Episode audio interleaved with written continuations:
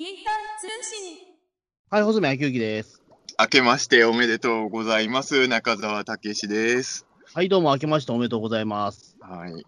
2021年一発目のピータン通信でございます。はい。そしてなんか結構ご無沙汰のピータン通信でございますね。2ヶ月ぶりぐらいですかね。あえそんなに？12月は1回も配信できてなかったので。なんかね、12月できなかったっていうのは、この間、ほら、穂積君と1週間前ぐらいにちょっと会う機会があって、その時話したけど、11月の頭のうちにやってたってことですか？その最後の回も。だったと思いますだね。だとしたら 2, 2ヶ月か。そう2ヶ月丸々できてなかったっていう。ああ、そう。そんな空いてるとは思わなかったね。うーん。ねえ。いや、じゃあ結構あれだね、明けましておめでとうございます。言ってる場合じゃなかったかもしれないですね。そうですね。あの、まあ、ね、来年もよろしくお願いいたしますみたいなことも言えずに、ちょっとピータン通信のリスナーさんとしては、それでお別れになってしまった形で、ええそうですね。なんかでき、やっぱりね、できればなんかその、今年もありがとうございました。聞いていただいてありがとうございました的な会話は、まあ、やりたいはやりたかったんですけれど。そうですね。一応やる予定では進んでたんですよね。ううん。こっそりと。ええ。年末の年末にね、なんとか一本取れそうな日を見つけてやろうとしてたんですけれど、まあ、二人とも力尽きてしまいましたね。まあ力、まあこれはどこまで言っていいかわかんないですけど、まあね、ななんていうか、まあちょっとお会いしてて、それでまあなんか話すことその場で話しちゃったから、なんか、本当はそのなんだ、夜9時ぐらいからやろうとしてたんですけど、そうそうそう。なんだかんだで僕らがそのね、話しすぎがすごく盛り上がっちゃって、うんその家家から家にもう一回帰って、なんかまた収録し直すのもまたあれだなっていうことで、結局そのままなくなっちゃったみたいな。だからまあ、その、どこまで言っていいかいいって、え、言っちゃいけないようなこと別に俺らあの日やってなくないですか？やっちまゃったもん。あ大丈夫か。ええ。うん、まあ、まあ、でも本当にあのーまあその日にさ、その日にっていうかさ、あれ、いつ、12月の29、に29日、私の誕生日なんですよ。そうそうそう、それはすごい。だから俺はさ、いや、ちょっとさ、あの、穂積君の誕生日にたまたま会って、その時周りにいろんな人がいたわけよ。あの、都市ボーイズと、都市、林さんとかね、うん。静木かなでさんとか、まあ他にもいろんななんかファミ、あの、東北新社の人とかね、いろんいろんな人いたから、俺はあの、穂積君の誕生日をみんなに祝ってほしくて、あの、うん俺が今日穂積君誕生日なんですよって結構言言ってたんですよ。あはい。誰一人おめでとうと言わないまま。いや、しょうがないんですよ、それはでも。あの、一番ひどいのは、あの、山口敏太郎さんに、あの、今日穂積君誕生日なんですよって言ったら、なんて言ったっけ、あの人。あの、お前生意気だぞみたいなこと言ってたよね。そうそうそうそう。何その、誕生日、今日誕生日だっていうので、お前生意気だぞっていうのはなかなかすごい、これすごいですよね、これもう、もうジャイアンののもう名言みたいなもんじゃないなですか。かなか出てこないフレーズのび太のくせに生意気だと、本当レベルが同じなんですよ。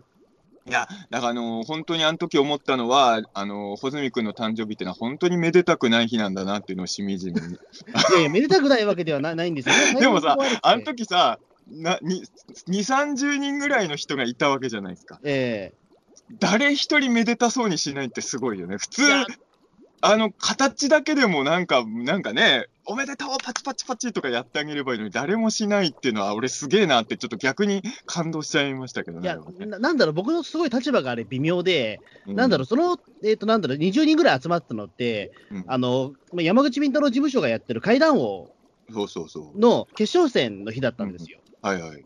で、なんまあ、そこでなんで私がいるのかというと、僕予選負けしてるんですけど、うん。あの、スタッフとして入ってたんですよ。うん。で、基本的にだからその現場では、その、俺でスタッフとして動いてるもんなんで、うん。で、しかも周りの方では、まあ、その階段業界の人なんで、あんまり僕面識ある人いないんですよ。基本的に。いや、それはさ、あのーいや、穂積君のことよく知らない人はしょうがないけどさ、あの、知ってる人たちもいっぱいいたじゃないですか。うん。人となり。あの人らのあのクールさはすごかったですよね。うんまあでもちょっとね、階段王っていうところで、ね、しまあ、なんだろう、僕、予選負けしてるし、でね、その現場に立って言ってしまうと、その階段王のその決勝戦に進んだ人しかいないわけじゃないですか。うん。いやまあ、その中で言うと、まあ、都市ボーイズの早瀬さんとか中澤さんとかは、まあ、ただ単に遊びに来ただけだけど、うん、そうそう。俺、本当は行かなくてもいいはずだったんだ。行か、行く予定が全くなかったんですけど、えこういや、だから、あの今回ね、あの2021年一発目だけど、まあ、その、なんとなく去年のね、総括じゃないですけど、そういうことを話そうと思ったときに、そもそもなんで俺が穂積君と29日会ったかっていうと、その階段王っていうイベントがある、あって、そこで穂積君もスタッフでいて、で、俺もその場にいたからなんですけれど、うん。もうえーと、あれね、前日かな、なんか山口さんが電話かかってきて、うん。全然別件だったんだけど、はい。で、別件の話をしてたときに、あそういえば中田君、明日階段王来るって言われたのよ、急に。で、いや、行かないっすって。いや、だってね、行く、出演者でもないし、あのまあ、ピーターン通信の中だから言ってもいいと思うけど、僕はまあ、階段というものにそんな愛もないじゃないですか、まあそうですね。だから、あの行きたいとも思わないし、だから、うん。まあ、行く意味はないから、普通に、まあ、行かないっすねって言ったんだけど、したら山口さんがさ、いや、なんかね、その階段王の出演者はもちろんなんだけど、なんか早瀬も来るし、ほ穂積も、まあ、ほ山口さんなんで保坂って言ってたけど、ええ。あ保坂も来るし、早瀬も来るしとか、あのいろんな人の名前出してきて、考えてみればね、今年って、今年、去年か、去年って、はいまあ、年末忘年会的なことも当然のよううんにできなかったわけじゃないですか、どこも。で、なんかこのままみんなと会わないまま年越しちゃうのなんか嫌だなってちょっとやっぱ思ったんですよね。はい。あのーまあ階段は別にどうでもいいけど、なんか忘年会に行くような気持ちで、あ行くのはありかなと思って行ったんですよ、僕はあの日。あ。はい。だからあの、あの日僕実は階段1話も聞いてないんですよね。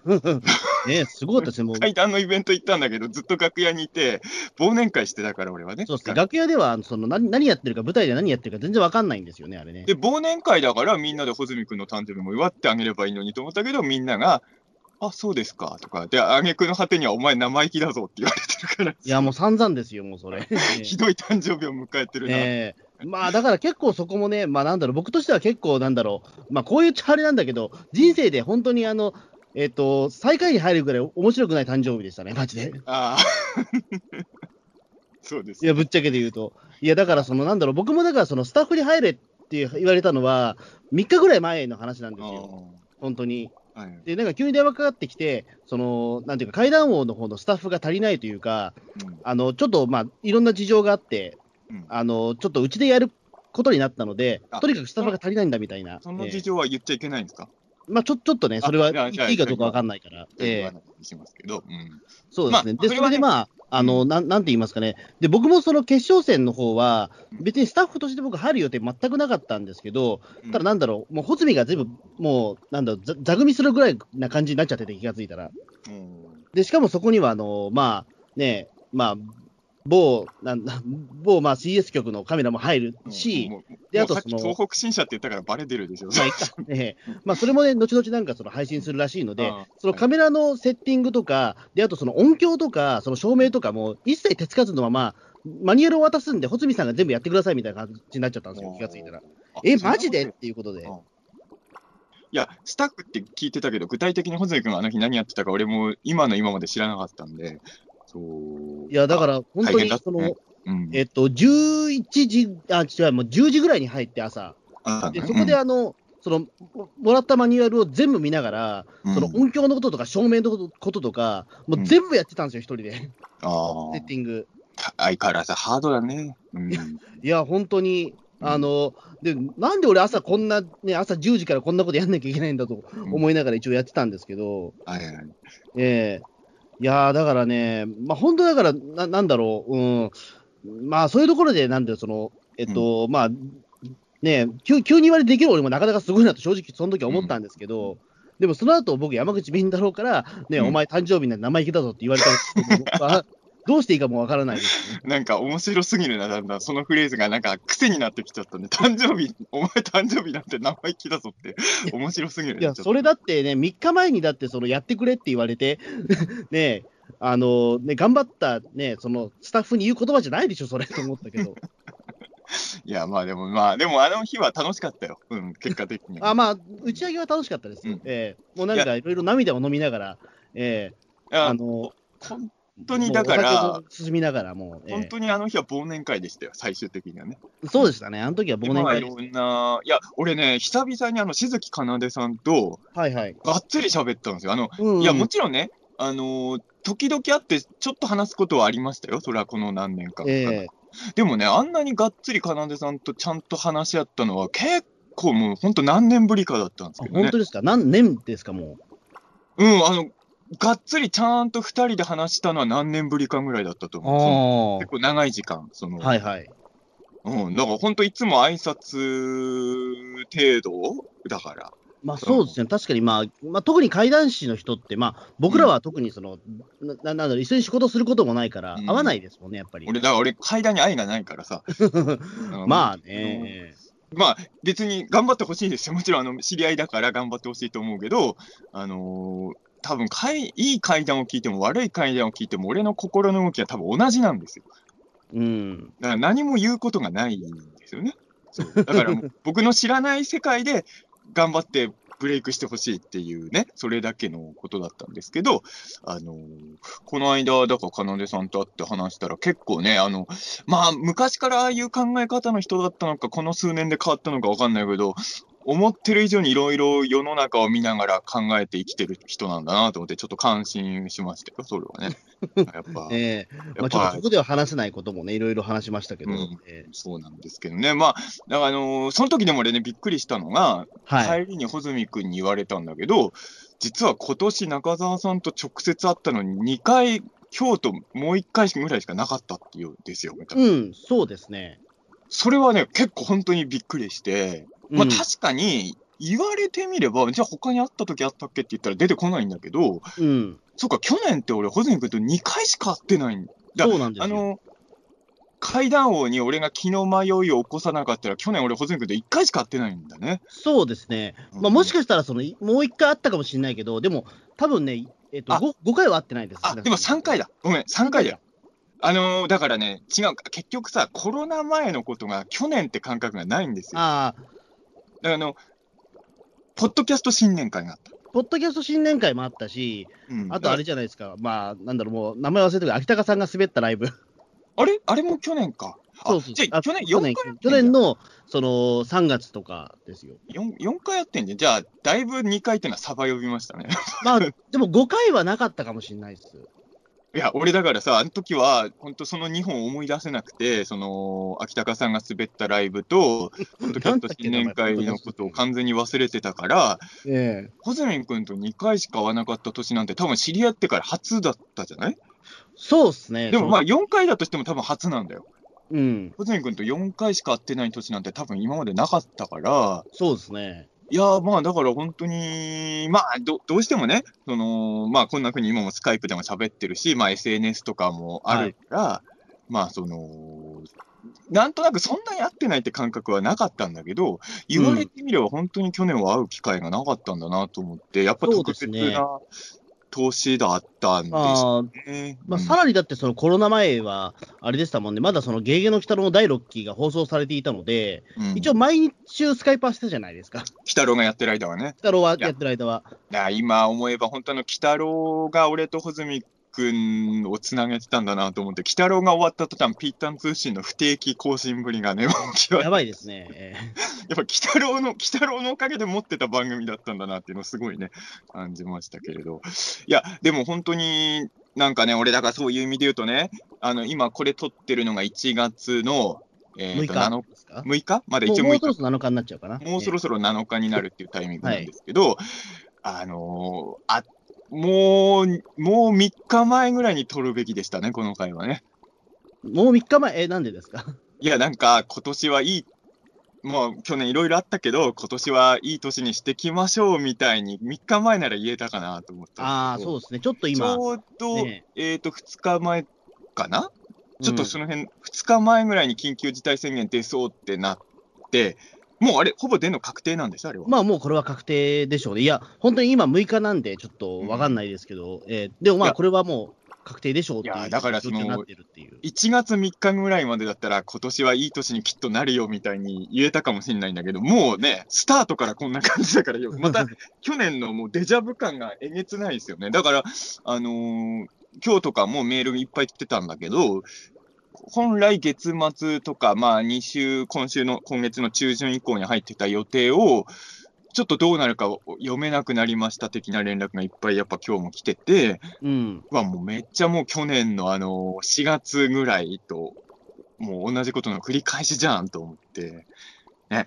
だからなんか、スタートからなんかちょっとずずっこけちゃってる感じですけどね。そうですね。まあ、うん正直だから、そのね、えっと、来年の1月の予定とかって大体まあ、まあ、10月ぐらいからまあ大体始めるじゃないですか。うん。なんか早いもんで言うと。うん。だから、それで言うと、ななんていうんですかね、あのーまあ、こんなにね、そんな1000人超えると思ってなかったっていう、こっちは。うんそううね。ん。っていう感じだったから、ちょっとね、ああ、こうなっちゃったかっていうところで、えいやーだから本当にあのーね、今年もまだどうなるか全然読めない波乱の幕開けなんですけど。ーそうですね。うん。だ今年は、だからしかもその、正月休みも、まあ、いいつもより少なかったじゃないですか。少なかったの？がっつりだからそのみ三が日というか、その今回だからそのなんだろう、えっと1月の2日がと3日が土日なんで、うん。あの普通のそのまあ一般のサラリーマンとかは、うんまあ、その4日からもう働き出したりとか、うん。うん、だからそこで言うと、なんかがっとなんかその日常に帰ってきたなっていう感じの、またコロナが、一瞬だけそのやっぱり正月とかコロナ忘れる瞬間もあるんまあ、あのですけど、本当は大晦日に1000人超えてたんだけど、なんとなく大晦日はまあそこは見ないでおこうぜみたいな雰囲気がすごかったよね、なんかね。そうそう、もうね、もうとりあえずまあ黙って僕らはもう紅白かもしくはガキの使いを見てればいいのかなみたいな。年越しの瞬間はとりあえずそういうことは忘れようぜっていう強制的なものを感じましたよね、すごい、ね。そうですね、あれはだから本当になんか人間の本能的なもんなんだろうなみたいな。うんええで、まあ、元旦過ぎたら騒ぎ出したみたいな感じですよね。そうですね、だからまあ、1 1月2日、3日とかはとりあえず三が日なんで、まあ、一回コロナのことは忘れて盛り上がろうぜっていうのがあったんだけど、4日からはもう本当に、通常運転になっちゃったんで。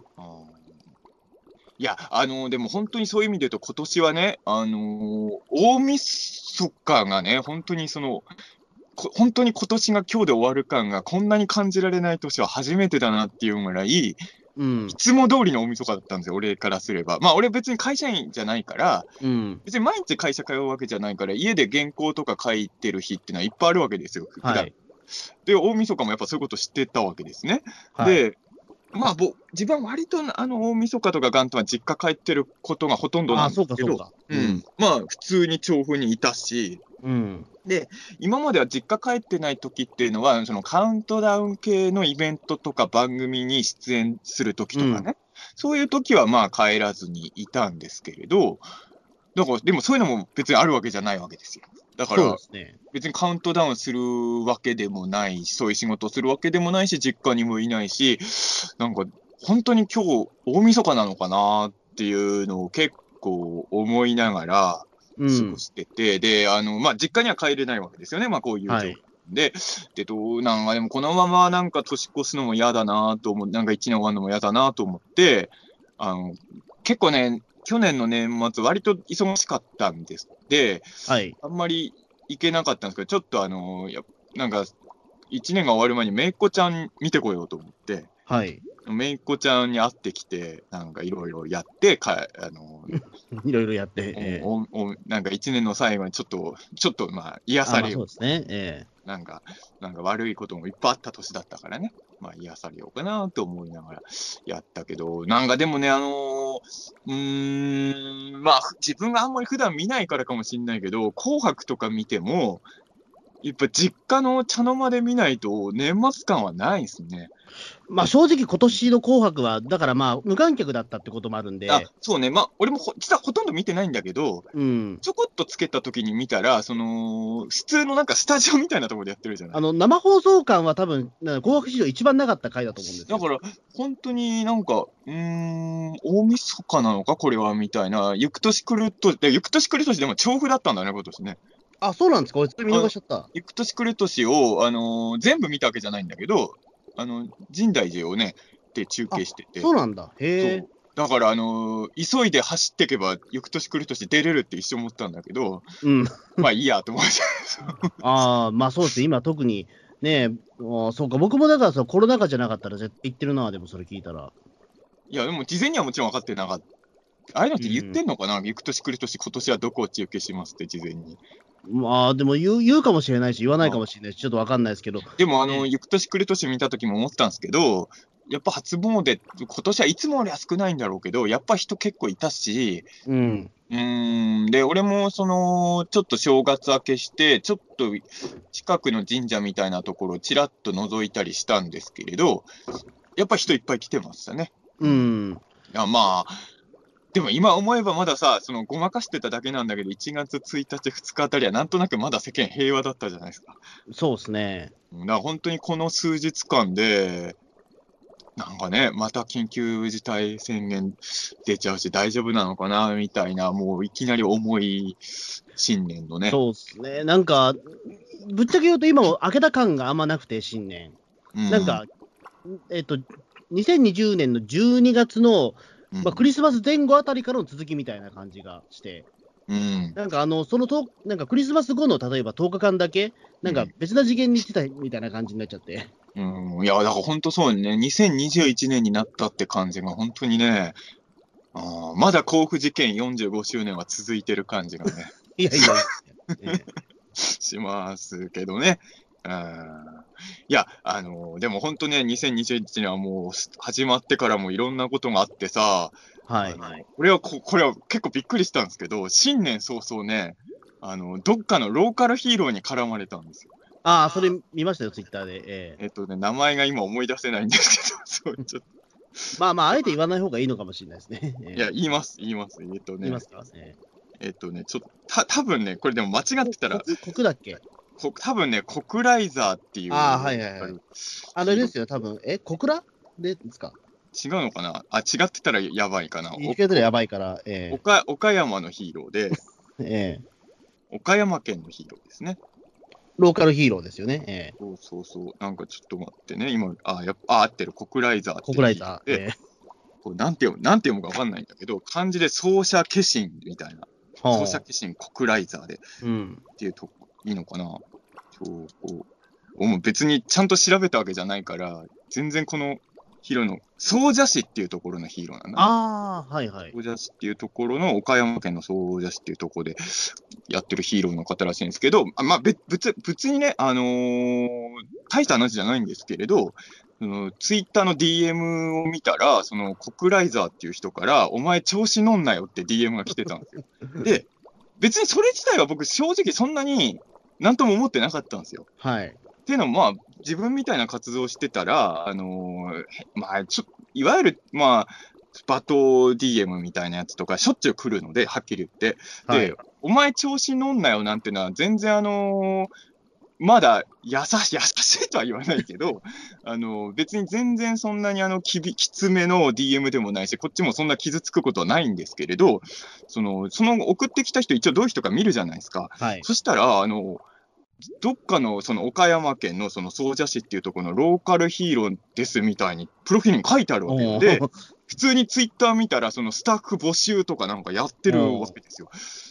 それはちょっと俺びっくりして、その、まあそうですよね。一応だからその、まあローカルヒーローって、まあ、まあ、なんだろう、まあ詩人と公人の中間ぐらいだけど、まあ公人だと思うんですよね。うんいや、だから、なんて言うんだろうな、その、よくね、あの悪口の DM みたいな送られてくるし、あのうん。もっとひどいのもしょっちゅう送られてくるんですけど、そういうそのヒーローとかをやってる人が、そのアカウントから直接、もしかしたら今までもね、ヒーローとかやってる人が裏垢で俺に送ってきてたこととかはあったかもしれないけど、ヒーローをやってるって名乗ってる人が、そのアカウントでそのまんまメール、こういう DM 送ってくるっていうのがびっくりしすぎて、だから、あの、ツイッターとかでもちょっと話題にしたんですけど、俺的には、あの、こんなことされて傷ついてますとか、怒ってますっていう意味で言いたかったんじゃなくて、ヒーローに絡まれてるのって状況、ちょっと面白くないみたいな、ちょっとネタみたいなつもりで、あの、一応ツイートしたんですよ。そしたら結構みみんななんか本気で割と心配してくれて、あ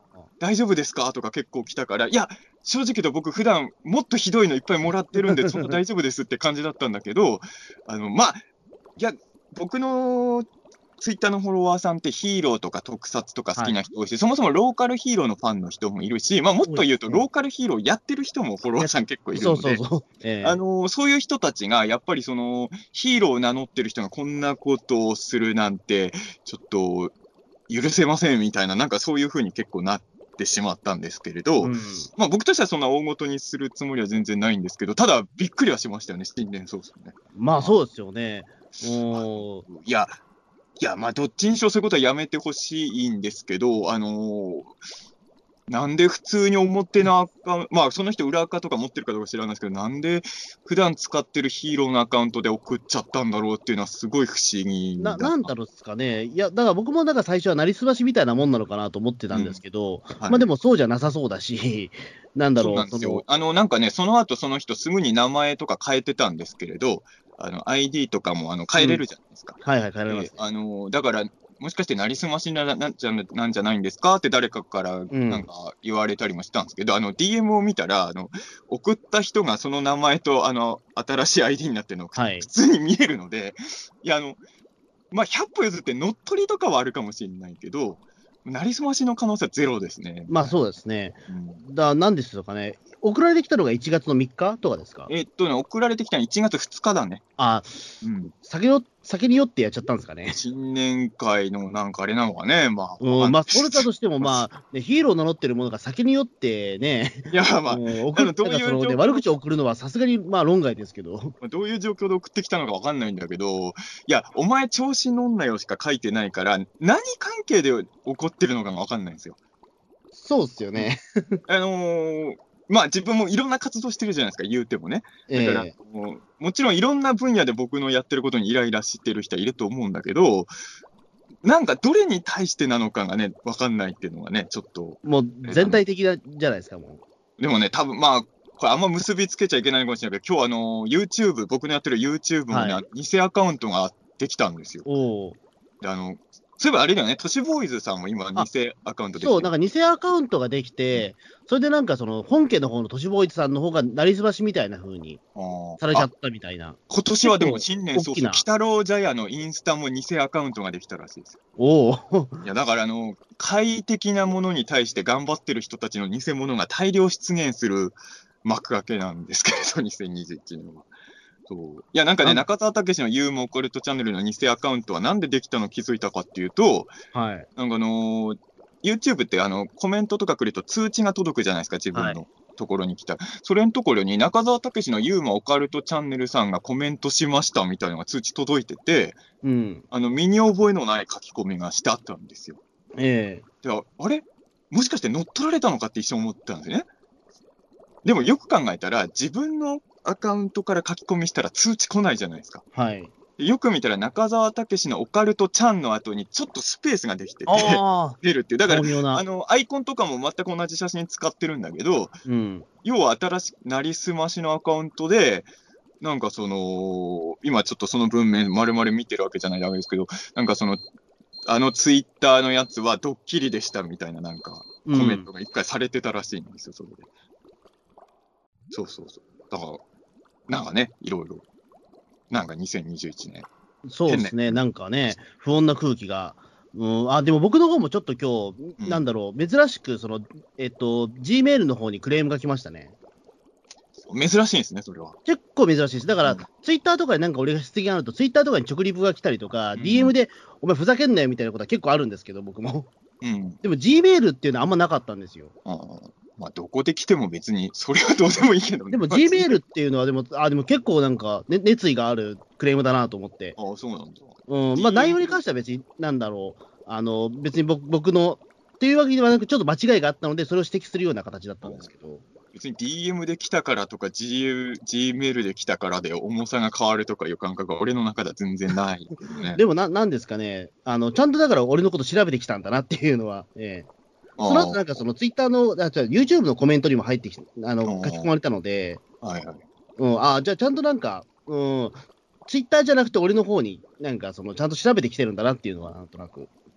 まあでもそれそれ2020は解決したんですけど。2021年はちょっといろんな人が絡んでくる年なのかもしれないですね。まあでもしょういやでもねまあのないですけど、まあちょっと今ね、その、ね、世の中的にもやっぱりいろいろ落ち込んじゃってるから、いやでもね、あの絡まれること自体俺は別に今年初めてじゃなくて、毎年はめちゃくちゃ絡まれるんですけど、うんやっぱあのヒーローに絡まれるっていうのはなかなか新鮮というか初めてなんで、その、まあそうですね。いや、あのー不思議な感じですよ。だから、あれ、俺、ショッカーなのかなってちょっと思うんですよね。黒十字軍とかなのかなってちょっと思いながらも、そう。やっぱヒーローからね、なんか攻撃というかね、来るっていうのはなかなかない経験なので、うん。くりはしままあ俺俺もなんか最初さ、本当に、あの、なんか、ヒーローの名前名乗ってるだけの、なんか、まあ、なりすましかど、そもそも俺、ローカルヒーローの名前そ知らないので、その、初めて知った名前だったんであれですけど、本当に活動してる人とは思わなかったですね、まさかね。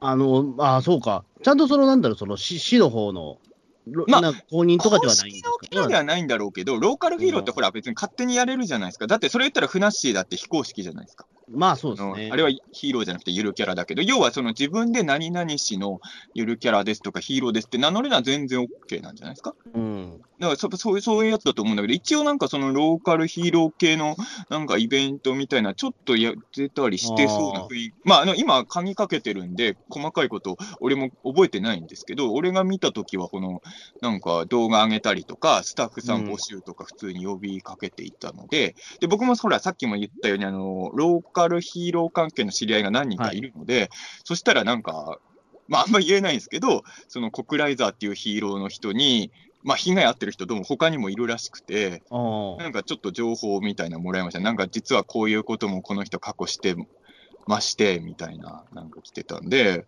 結構暴れてるローカルヒーローだったね。なんかあれですか、なんかダークサイドに入っちゃったんですかね？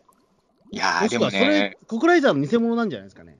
いや、だからあのー仮面ライダー龍騎で言うザーみたいなこととさ、あのーお王者お、王者じゃなくて仮面ライダー大河タイプだなっていうのはちょっと思う。ああ、はいはい。に二面性とかそういうことダークヒーローもね、だからあのーハカイダーとかかっこいいじゃないですか、うんイキさん。でもあのーちょっとギルハカイダーっぽさをね、ちょっと感じる。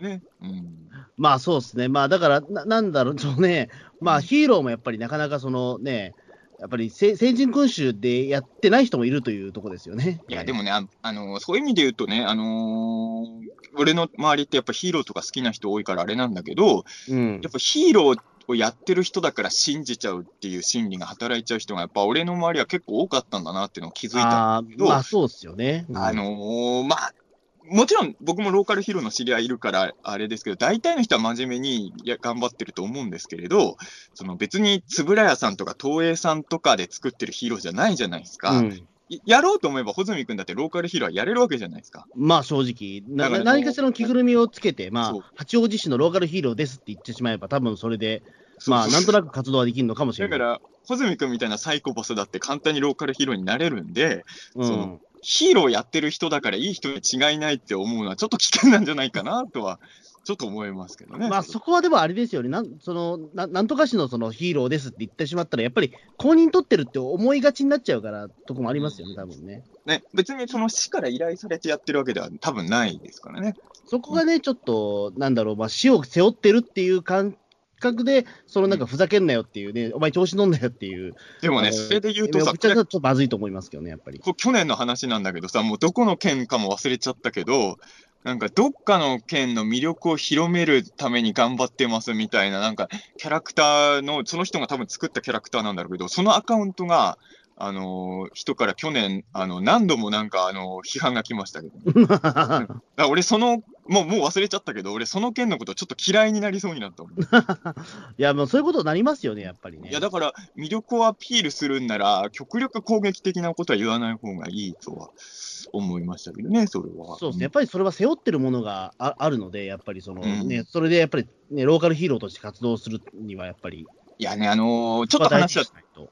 ちょっと話はずれるかもしれないんですけれど、その前、切通し利作さんとね、評論家のはい。さんとその話題で意見が一致したんだけど、俺らはその、もちろん特撮キャラとか好きなのいっぱいいるけど、まあ、こういう活動してるから自分の名前を出してるっていうのもあるんだけど、いや仮に普通、一般の、まあ、今みたいな仕事してなかったりとかしても、キャラクター名を名乗った、えー、ツイッターのアカウント作ったりとか、もしくはアイコンを好きなウルトラマンとかにするとか、自分は絶対できないなって話をしてたんですよ。うん。なんかその、だって絶対に自分は品のないこととか、うん。バカバカしいこととか言いたくなっちゃうし、言いたい人だし、うん。好きなね、例えば黒木徳さんの写真使って、下ネタとか言いたくないじゃないですか。はいはいはい。だからやっぱその好きなキャラクターを、ある種あのツイッターとかって本当好きなキャラアイコンにしてる人いっぱいいるじゃないですか。うんあれってやっぱちょっとある種そのキャラを背負ってるところもあるわけじゃないですか。そうですね。うんだからあんまそれは俺はやっぱりでき、だからその、推してるあのアイドルとか芸能人をアイコンにしてる人もいっぱいいるじゃないですか。うん。だったらその芸能人の顔に泥塗るような発言は一切できなくなっちゃうじゃないですか。うん。ででもまあ俺はそういうことできないから、もうやっぱ自分の名前と顔で行くしかないなと思ったんですけど、そう、だから、ああいうのも俺は、まあやってる人が良くないっていうんじゃなくて、俺はできないなと思って。そうっすね、うんやっぱりどう、他人からどう見られるかっていうところですよね、やっぱり。うん。あのそれはまあ、なんだろう、その別にそのアイドルとかじゃなくても、自分の飼ってる犬でもそうだし、ペットでもそうだし、ねえ、なんか、それでもやっぱりちょっと、ねえ、なんだろう、そのやっぱりイメージ悪くなっちゃいますからね、どうしても。うん、そう、だから、まあ、まあ変、まあ自分の家族の写真とか使うのはまだわからんでもないけど、うん、でもなんかその、なんか嫌なこと言われたら、でもその犬とか嫌いになりません？なんか。おすえあ、犬から来たときそう。いや、それはないかな。なんか柴犬から来たぞみたいな。ええ。まあそれはもう柴犬見たくねえわみたいな。それはないけど、あ、本当ですか？うえん、俺の中では、まあ、犬って人間とかと変わんないから、え。うん。あの、人間は嫌いにならないじゃない、別に。ええ。だ人の写真のアイコンから来ても、それと一緒で、犬でも別に。犬って広すぎないですか、ちょっと。いやいや、まあでも、これがもうちょっとマニアックな動物だったら、ちょっとその動物自体へのちょっと感情が変わってくるかもしれないですけどね。うんうん。やっぱだから、そのつい、アイコンとかって、やっぱそのアイコンが喋ってる感じになりますもんね、なんとなく。うんいや、だからあの、いや別に僕の写真を使ったアイコンとかで発うん。やる人がいても別にいいんですけど、それは全然、僕的には全然止めないですけれど、まあやっぱり自分はできないかなっていう人の、人の写真とか人のキャラクターをアイコンにしてやるっていうのはうん。うん難しいとこかなとは思っちゃいますそうで。すね。確かに、まあね。うん。う んいや、なんかね、あの、去年のことでそういえばびっくりしたのが、これ間違ってたらすいません。ちゃんと調べて喋ってるわけじゃないんで、思い出の話なんですけど、はい。あの、うちの三姉妹ってあったじゃないですか。うちの三姉妹、はい、ま、漫画とかふアニメになってるやつ。まはい一。世のね、ふーちゃん、すーちゃん。はいはいはい。あれ、もう一人誰だっけ？なんだっけ？ふー俺もだからもう。フースーチーだフースーチーあそうそうそうそうそう。えあれさ、長女のふーちゃん、えうん。去年成人式迎えたらしいです。え？マジですか？いや、だからもう時の流れをね、めこの数年で一番感じたね、ふーちゃんがもう成人、あれだから、要は実話じゃないですか、あれってね。そうそうそうだ。から本当にあの、ふーちゃんは、今やもう、だってあの、うちの三姉妹の時って、確か小一、最初は幼稚園児だった？もしかして。うん。まあ、小一か幼稚園児ぐらいだったよね、ふーちゃん確かね。そうそうそう。確かもうにそんな感成人じだった。迎えてんすよ、ふーちゃんが。わなんか去年一番なんかその時の流れを感じたのはそれでしたね、エピソードでしたね。あ。ああ、でもそう、まあでも、そうですね。まあ、10、でも、だって、まあ、なんだろう、10年前って今から2021年だから、2011年ですよ。うん。だもうなんか10年前って感覚ないないですよね。まあ、我々があそう。年取ったからかもしれない。そうそう。もうだから10年前なんてあっという間でさ、まあ、本当にみんな言うことだけどさ、その、えっと、今出てくる、10レンジャーからうんアバレンジャーまでと、アバレンジャーから恐竜ジャーまでって同じぐらいなんでしょ、間が確か。うん。これが全然、やっぱ納得いかないもんね。まあ、鬼太郎3期から4、あ、鬼太郎の4期から5期の10年と5期から6期の10年も長さ全然やっぱ違うもんね。うんまあまあまあ、あまあそうかな。うん。やっぱり、んいや、やっぱそうですよ。やっぱ10代の頃の10年と、ここの最近の10年は、まあ、時の流れがもう全然やっぱり違うと俺は思います。あの、あー俺がやっぱ一番びっくりするのは、ゴジラの VS シリーズが6年ぐらいしか結局ないわけですよ、あれ。うん。ビオランテからデストロイヤーまで。あれ6年間なのかっていうのは結構やっぱり衝撃を。あでもそうですねうん。それはすごく確かに思いますね。あの、あなんだろう、まあ、ゴジラと同い同じ時にブームになった美少女セーラームーンってあるじゃないですか、セーラームーン。うんあれも本当6年ぐらいしかやってないんですよね。ああ、だから、ね、プリキュアとかと比べたらあっという間に終わってんだよね。プリキュアの方がもう何倍、3倍、4倍やってますから、ええいや、だから本当にあのーうんやっぱり子供の頃と大人では時の流れの速さが違うっていうのは本当その通りだなと思いますよね。うん、そうですね。だってもうなんだかんだでその年末のガキの使いの笑ってはいけないも、もう15年とかでなんでしたっけもあ、もうそんなやってんのか。う。うん。うん俺も今年のまだ半分ぐらいしか見てないんですけど、うん。ねえ。まいやー、だから、まあもう当たり前になっちゃったよね。ガキ使が年末にやってるのもね、本当にね。そうですね。もう、まあ、これがないとやっぱちょっと終われないぐらいになっちゃってますね、ガキ使ね。まあそ、俺でもね、実は大晦日にあんま見てないんで、いつも。あ だから、そんなに俺は、いや、俺はだからさ、今思うと調べたわけじゃないから、あれなんだけど、あの、よく言うけど、あの、ビートたけしの超常現象スペシあ、ャル。はい。まあ、年によってタイトル変わるけど、あれが大晦日にやってた年って、実はそんなに多分ないんだよね、だからね、きっと。うん、そうですね。僕もやってたのは覚えてるけど、うんでも、なんだろう、そんなにな、なんだろうな、おなんかその、大晦日でドラえもんとうん。セットでやってた。超常現象。だから俺はだから、大晦日。大晦日といえばドラえもんと超常現象スペシャルっていう認識がすごい強いんだけど、うんあの、なんかで調べたら、実は大晦日にやってた期間ってそんな長くなかったことも分かっあて、ちょっとびっくりしたのは、え、ずっと大晦日これやってたんじゃなかったっけ？って結構衝撃を受けたんですよね。まあ、そうですよね。まあ、っていうことは、ざっくり年末っていうことなんですか、毎年。まあ、年末っていうのはずっと変わらないんだけど、うんでも大晦日にやってた年っていうのは結構限られてたんですよ。なんか前調べたら。あ、そうか。だから、人の脳っていうのは、なんかその、しし多感な時期とかの数年間っていうのは、ちょっとやっぱ特別にやっぱり切り刻まれるというか、う。うんん。なんかそういうとこもあるのかなと思いましたけど、うん。そうですね。いや、だから大晦日でドラえもんも今1時間じゃないですか。まあそうですね。まあね、まあ、ドラえもん、まあそもそもちょっと枠も変わっちゃったし、うんね、まあ今でもずっと続いてるのがありがたいぐらいに思わなきゃいけないのかもしれないんですけど。やっぱね、まあ、い子供の頃はね、ドラえもんが3時間見れるってやっぱ夢のようだったからさ、うん。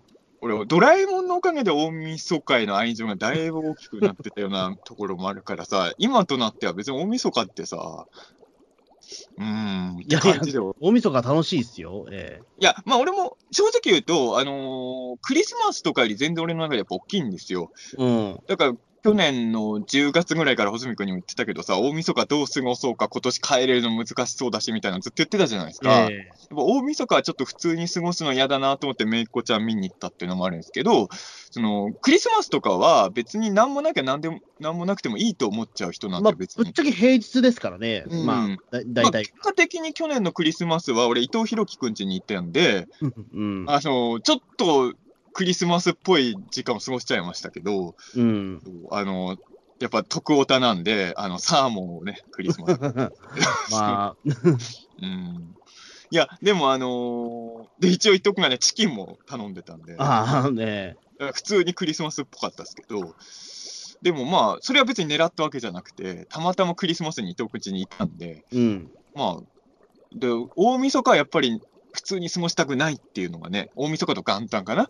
はあって、うん、そうですね。なるべくやっぱりまだ、俺、大晦日と元旦は、なるべく遅くまで起きていたい派ですね、僕は。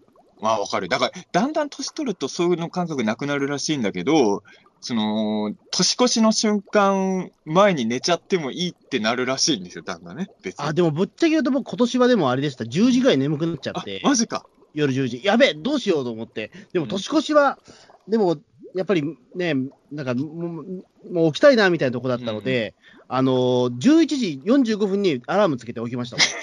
そ、そこまでは俺しないけどな、そうか。ええもうだから、これはもう1時間ぐらいぐっと寝て、もうそれでもう、元旦はもうとりあえずばっちり目を覚まそうと思って。ええでもそれは本当に年越しをめっちゃワクワクしてる人はね。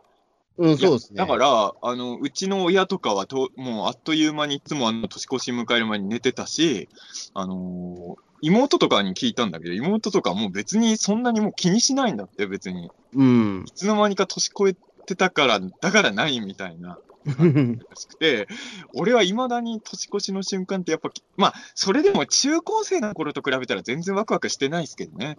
そうですね。いや、いいまだにだってやろうと思ったら、僕はでもあれですよ。去年、きょあ、一昨年か、一昨年はでも、まだ僕、個人的にやってまして、あの、この瞬あの、ジャンプ、そのなんか、年が変わる瞬間ジャンプして、あの、その瞬間俺、あの、い地上にいなかったってややってました。世界で一番寒い遊びですね。あの、30代超えても俺やってましたよ、俺、ね。それやってるやつ全員嫌いだね。いや、いや、でもやっぱりややりたくなっちゃうんですよ、それ。一回もやったことないよ。だからなんだよと、だからなんだよと思うんですよ。いや、だからなんだよなんですけど、あの、この瞬間俺いなかったと思うと、なんか、ちょっと、おっと思うんですよね。いや、もう、あの、ホズミ君はもう二度と人が滑ったっていう権利を失いますよ、そんな。いやいやいやいやいやいや、だからこっそり、自分でこっそりの楽しみですよ、これは。ええ別に誰かに見せるためじゃなくて、自分としてやなんかやりたいなみたいな。いや、あ1の週、間何かしてたみたいなことはちょっと思い出今んとこ2001年、2021年で一番引いたのはそこですね。いやいや、まだ、まだ始まって6日目ですから。もう、おあと359日あるから。30代にもなって年越しの瞬間、ぴょんっては飛び跳ねて地球にその時いなかったって言ってるやつがいるっていうのはもう寒すぎてちょっと衝撃を受けましたけどね。いやいやいや、他にもいると思いますよ、絶対い。や、ピーターンとしてのリスナにもいるかもしれないけど、はもうそういうことは皆さん来年は二度とやらない方がいいと思いますね。じゃあ、じゃあ、わかりました。来年はじゃあちょっと別なこと考えます。ええまあ、でも確かに、あのーどうなんだろう、数としては年越しの瞬間ちゃんと見たいっていう人のがもう数としては少ないのかもしれないですね、この年になるとね。あー、まあ、そうかもしれないですね。俺とか穂積はまだ感覚が子供なんでしょ、そこがね、その部う分が。ん。やっぱ初日の出とかどうしても見たいですからね。初日の出は別に見なくてもあ、俺はいい。か。うんええ初夢とかでもやっぱちょっと気にするね。初夢はそうですね。うん。やっぱり気にするし、すぐメモ取りますよね、耳は。だから、あのーなんとなく悪夢を見やすいシチュエーションがなんとなくしわかるじゃない、自分も生きてて。うんこういう風な状況で寝ると悪い夢見ることが多いとこ知ってるから、やっぱ初夢の時は、そういう夢見ないように、ちょっと意識して、悪い夢を見ないように、ちゃんと 調整はしてますけどね、そこえうん。あていうかね、割とね、あのー新年一発目に見る映画とか、そういうのも俺結構気にするんですよ。新年最初に読む本とかも。えはい。やっぱ一発目でつまんないもん見ると、ちょっとなんか嫌じゃないですか。うん。だからちょっとあのー年末ぐらいから一発、新年一発目に読む本どれにするかちょっと微調整して、あのー年内中に読み終わりそうなやつだったら、ちょっと怪しいやつを今のうち読んどこうと思って、ああ、わかります。年明けたら確実に面白いこっちに行こうとかね。そういうのをやっぱりやったりはあの僕も必ず、そのなんだろう、まあ、読み進んでる漫画で、これは絶対1、12月31日から1月1日にかけて読むっていうのが決まってます、今。うん。これ10年以上続いてますね。ええ最新刊をそこで買うっていう。だからジンクスみたいなもんだよね。だからまあ、ジンクスみたいなもんですね。なんか、うんあの、なんだろう、もうこの、なんか年末になったら読まなきゃっていうような、うん僕の中で勝手にイベントにさせちゃってるっていう。でもね、そだからそういうその年末だったらこうしなきゃ的なやつな、今年は結構やっぱで、今年か去年はできなかったわけですよね、ね大晦日にね。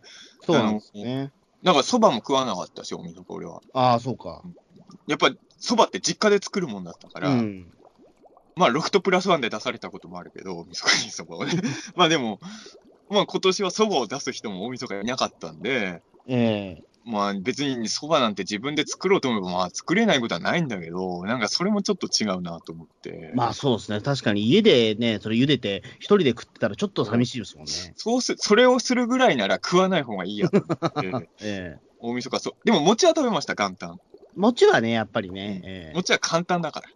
うんや焼けばいいですから。えでもやっぱり家で食う餅っていうのは正月感があんま出ないなと思いましたよ。やっぱあのー自分家で食うもんじゃねえなとはね。うん、そうですね。うんやっぱりだから、あと正月を感じる瞬間って、やっぱりまあ初詣とかになっちゃうのかもしれないですけどね。今年はね、初詣もあんまり行きにくいじゃないですか。うん。まあ俺、まあ行ったんですけど、僕もはもう。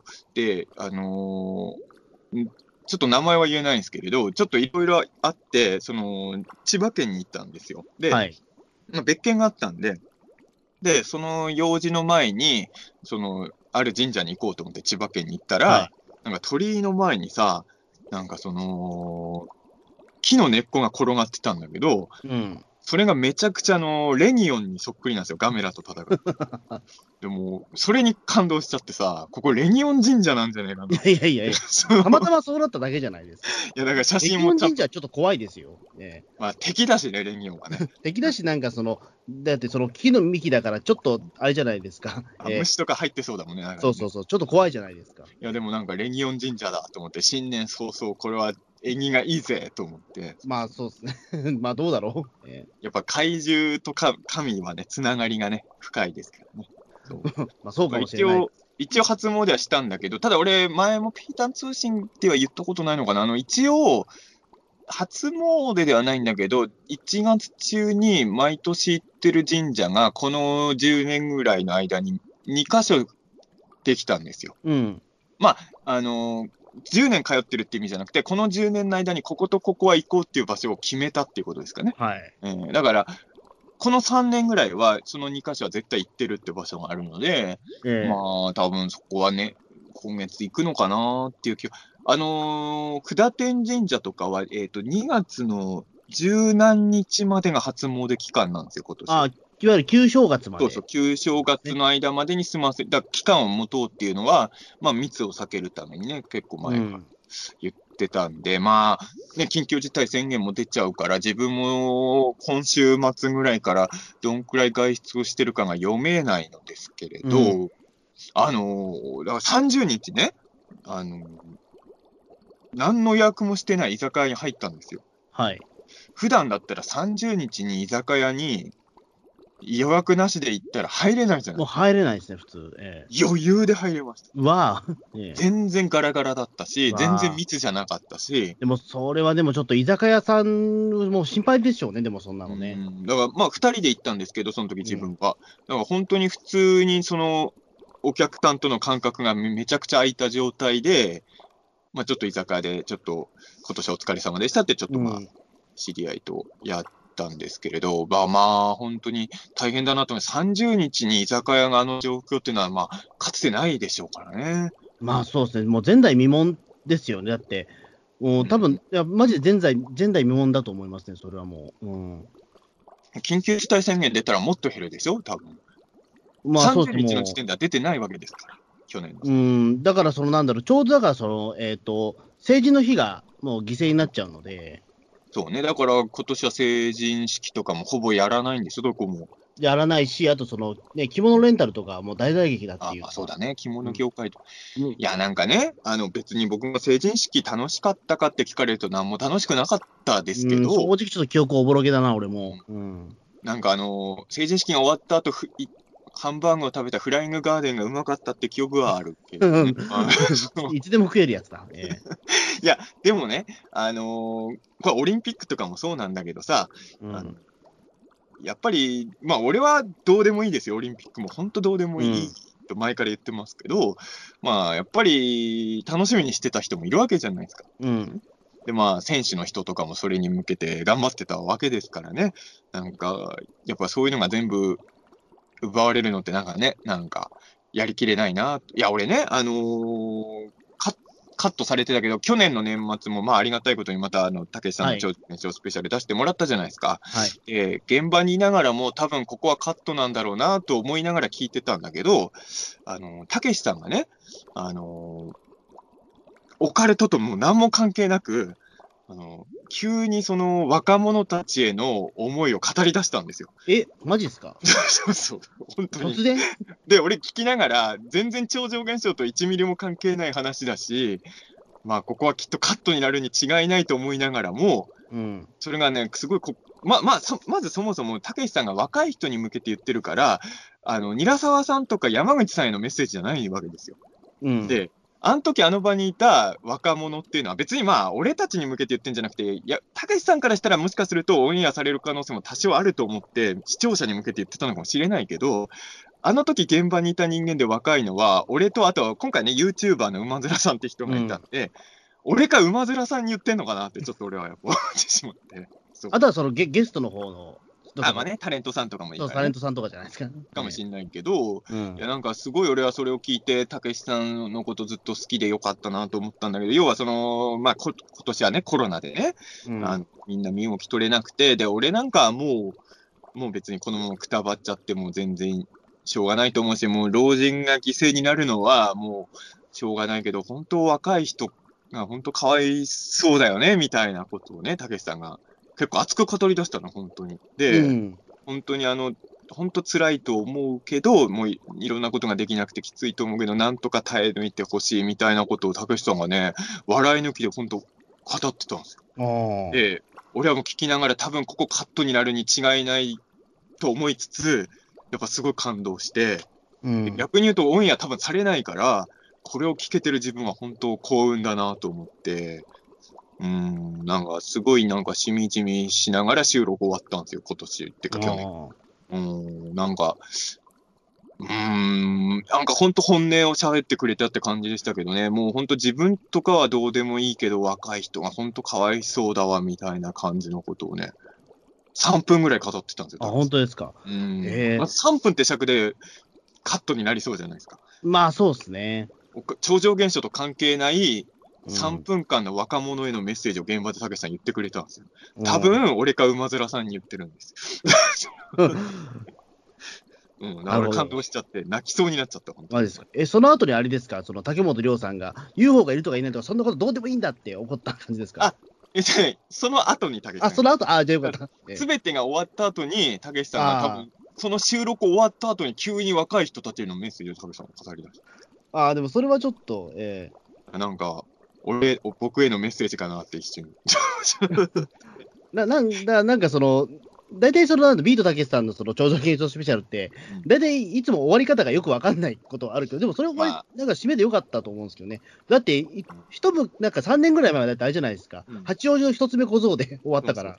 あれ、たけあれね、確か20周年スペシャルだったんですそうそうそう。あの番組の20周年スペシャルが、俺のしょうもない一つ目小僧の写真で終わって、この番組の20年、これでいいのかってちょっと思い、うん撮影者僕ですから、あれ。えうんいや、でも本当にあの、感動しましたね、そこはね。うんそれがラストで本当良かったと思うんですけどね、なんかね。確かに、俺、オンエアでどうあったか覚えてないな、そういえば。いつもなんかね、正直、たけしさんのあの番組は、なんかよくわかんない感じで終わるんですよねこれは。しょうがないんだよ。だってよくわかんないトークを2時間してるあのね、終わらせ方、あんな難しい番組ないよ。だってずっとわけわかんないこと喋ってるの、うん、確かに、オチはちょっと毎回わかんないんだよな。オチをつけにくい番組なんだよ。一つ目小僧は覚えてるんだけど、他がちょっとあんまり。いや、それはあなたの写真が疲れたからですよ。まあそうですね、でも、まあでも大体み皆さんそんな感じなのかな。うん。うん、まあ、終わり方が重要なタイプの番組じゃないってことですよね、あれはね。うん。去年は確かあれですよ。だから竹本さんが東京オリンピックに1万機 UFO やってくるから、みたいなこと言ったら、大月教授がじゃあオリンピックの時期に UFO 特番やろうみたいなので終わりましたよ、去年。それも前向きでしたもんね、うんすごい。で、結局オリンピックやらなかったわけですよ。うんそうそれはもう誰も予想できなかった。うんうん。でも俺は竹本さん、助かったなって内心思いましたけどね。だってオリンピックやってても1万機 UFO 来ないじゃないですか、多分。多分、多分ですよ。絶対来ないとは言わないけど、そう。竹本さんはオリンピック開いてたら、間違ってたじゃないかってめっちゃ責められてたと思うんですよね。いや、でも竹本さんだったら絶対、あれじゃないですか。もう絶対認めないじゃないですか。え実は見えてなかっただけで来てたんですとかうそそんなこと全然言う人じゃないですか、あいや、俺でもね、あのーそういう意味で言うと、去年って変な年だったのは、その、毎年あの、たけしさんの番組って年末の番組だったんだけど、ええ去年ちょっとイレギュラーなことに、その2000、要はだから19年は放送がなかったんですよね。うん。で、2020年の正月にやって、で、年末もやったから、去年は2回やった変な年になって、ああ、そうか、そうか。うん、そうそう。これはイレギュラーな感じだったと思うんですけれど、で、まあ言ってしまえば、その2020年の正月にやったあの番組は自分が割と大惨敗して終わったところだったんで、まあスタートとしては良くなかったんですよ。年の始まりとしてはね。そう。でも、一応まあいろいろあったけど、去年の年末のやつは最終的にはちょっと自分がちゃんと否定派に反撃して、ところで終わったんで、まあ、終わりよければ、っていう考え方で言うと、よ、よい良い締め方できたかなと思ってる。まあそうですね。ええううんん。まあ、負けて終わってないぞ、最後はと思って。うん。スタートはね、負けで始まってたからさ、2020年終わる番組。あれが1月3日だったっていうのは、やっぱ、今年の波乱さをなんとなく感じさせるスタートだったなと、俺は。ああ、そうか。うん、後から振り返れば。あの、中澤武史が調子いいかどうかで、世界の情勢をそうかな。そうか。うん。ようなことをね、ちょっとやっぱ思ったりもね、俺は。あとね、今年印象的だったのは、ピーターン通信でも話してたけど、あの、リフォームがめっちゃやってたじゃないですか、今年ね。はい。で、あの、偽伊集院光がいるって言ってたじゃないですか。うん。もう伊集院さんに声そっくりな、す姿は見えないけど、工事しながら伊集院さんみたいな声の人がずーっとやってて、こっちももう騒音でもうストレス溜まってきたから、ちょっと伊集院さん好きだったんだけど、だんだん嫌いになってくるみたいなね、話をしてたじゃないですか。さっきのローカルヒーローの話と全く同じですよ。ねあの、番組、全然レギュラーじゃないんだけど、この間のたけしさんの番組に本物の伊集院さんがいたから、うん、そうでしたね。去年はだから偽伊集院と本物伊集院さん、どっちも合ってるんですよ。そうそうそう。だから2000移住院に散々苦しめられた年の最後に、本物の移住院さんに会ったっていう変な年ね。うんあ。あの、バカ力でもちょっと触れられてましたよ、あの時。あ、聞いた聞いた。うんマトリョーシカの。うんマトリョーシカで、のなんだろう、中澤さんがね、おかしなこと言って、なんで俺の、なマトリョーシカはなんかその日本起源だっていうことで、なんで諸説ありって書かれてんだって怒って、いやいや、だってそ、その通りなんだもん。しょうがないですね。えーなんで俺のコメントだけ諸説ありにしてるんだ、それを言ったら終わりだろうみたいな。まあ、あの番組全部諸説あるやつしかやってないからね、言ってしまうとね。えいや、面白かったですよ。だから、あのー去年で言うと、大竹誠さんも、それあの、年正月の方のやつだけど、ラジオで、お俺のスカイフェアのくだりを、ラジオで喋ってくれてたんですよ。大体、あの、ラジオでネタにされるのは、俺提供のネタばっかりですよ。うん。毎回毎回。だから、あの、なんだかんだ言ってタレントさんが一番喋りたくなるネタを、毎年僕が提供してるっていうね、前向きに考えればね。えね、うん。ーいや、で、も、今回はね、反響本当大きくて、放送からもう1週間以上経つけど、今までで一番あるかもしれないですね。ああ3時間ぐらいありましたもんね、今年ね。あ、でも放送時間は別に今まあ、でと変わんないか。変わんないんだけど、僕もちょっ俺といろいろ左右やりながら、だからちょっとうんちゃんと見れてないところもあったんですけうんど、えあくまでも自分のところに来てる反響の声で言うと、過去最高かもしれないですね、今年えああ、本当今ですか？年が去年の年末の。うんだから、いまだになんか、あの、感想とか、あと、なんか問い合わせみたいなのと届くもん。あの、まあ、まだ言えないけど、たけしさんのあの番組見て仕事の依頼も来ましたよ。あ、本当ですよかったよかった。ええだからやっぱりあのー最後の方が良かったんですかね。うん。その仕事的なので言うとそうですね。ああ、あの、ひあの番組で大月教授を納得させた人ってあんまいないですから、うん今年はそれができたんで良かったなと思いますけど、去年ね、もうこの辺ややこしいんでね、もうこの頃喋ってるのってもうつい今年って言っちゃうからね、全部ね。なんかやっぱまだ年越してない感じもあるし、なんか、あの、で、しかもね、去年はやっぱりそう2回やってるっていうところ、イレギュラー感もあるから難しい。ややこしいんだよ。だからさ、あの、今年も見てくださいとか言ってる人もい、あ、今年も面白かったですって言うけど、どっちってなりますよね。そうそう。2回やってるんだけど、みたいな。今年実は、なんか去年は、去年はああでしたけど、今年は頑張ってくださいとか言われると、去年はあの番組やってなかったんですとか、なんかね、ちょっと思うんだけど、まあ言いたいことはわかるから、まあいちいちそんなこと言うのもあれかなと思って、別にね、うんその、寒いもうええいや、急にどうしました、ええ暖房つけます。ちょっと待って。ああ、いいいいですよ、別に。もう寒すぎた、もうちょっと、今、ええちょっと前からね、寒さと戦いながら喋ってたんですね。ええめっちゃ冷えますよね。いや、寒いね。いや、あのね、実はね、俺ね、家の中にいながらね、あの、指がちょっともう、赤切れ状態ですよ。結構もう冷え込んじゃってますね、それも。なんかもう指が赤いもん。もうワセリンとか塗った方がいいですよ、ワセリンとか。うんえいや、なんかさ、今年っていうか、去年の12月の中旬以降ぐらいからの寒さはさ、なんかこの数年でも一番に俺は感じちゃうんですよ。えあ、そうっすか。ねえ。まあ実際の頃は、こので、いろんな人とその話をしてたら、いや、今までもこのくらい寒かったですよってうんみんな言うんだけど、どう考えても俺は今までより寒く感じるのよ。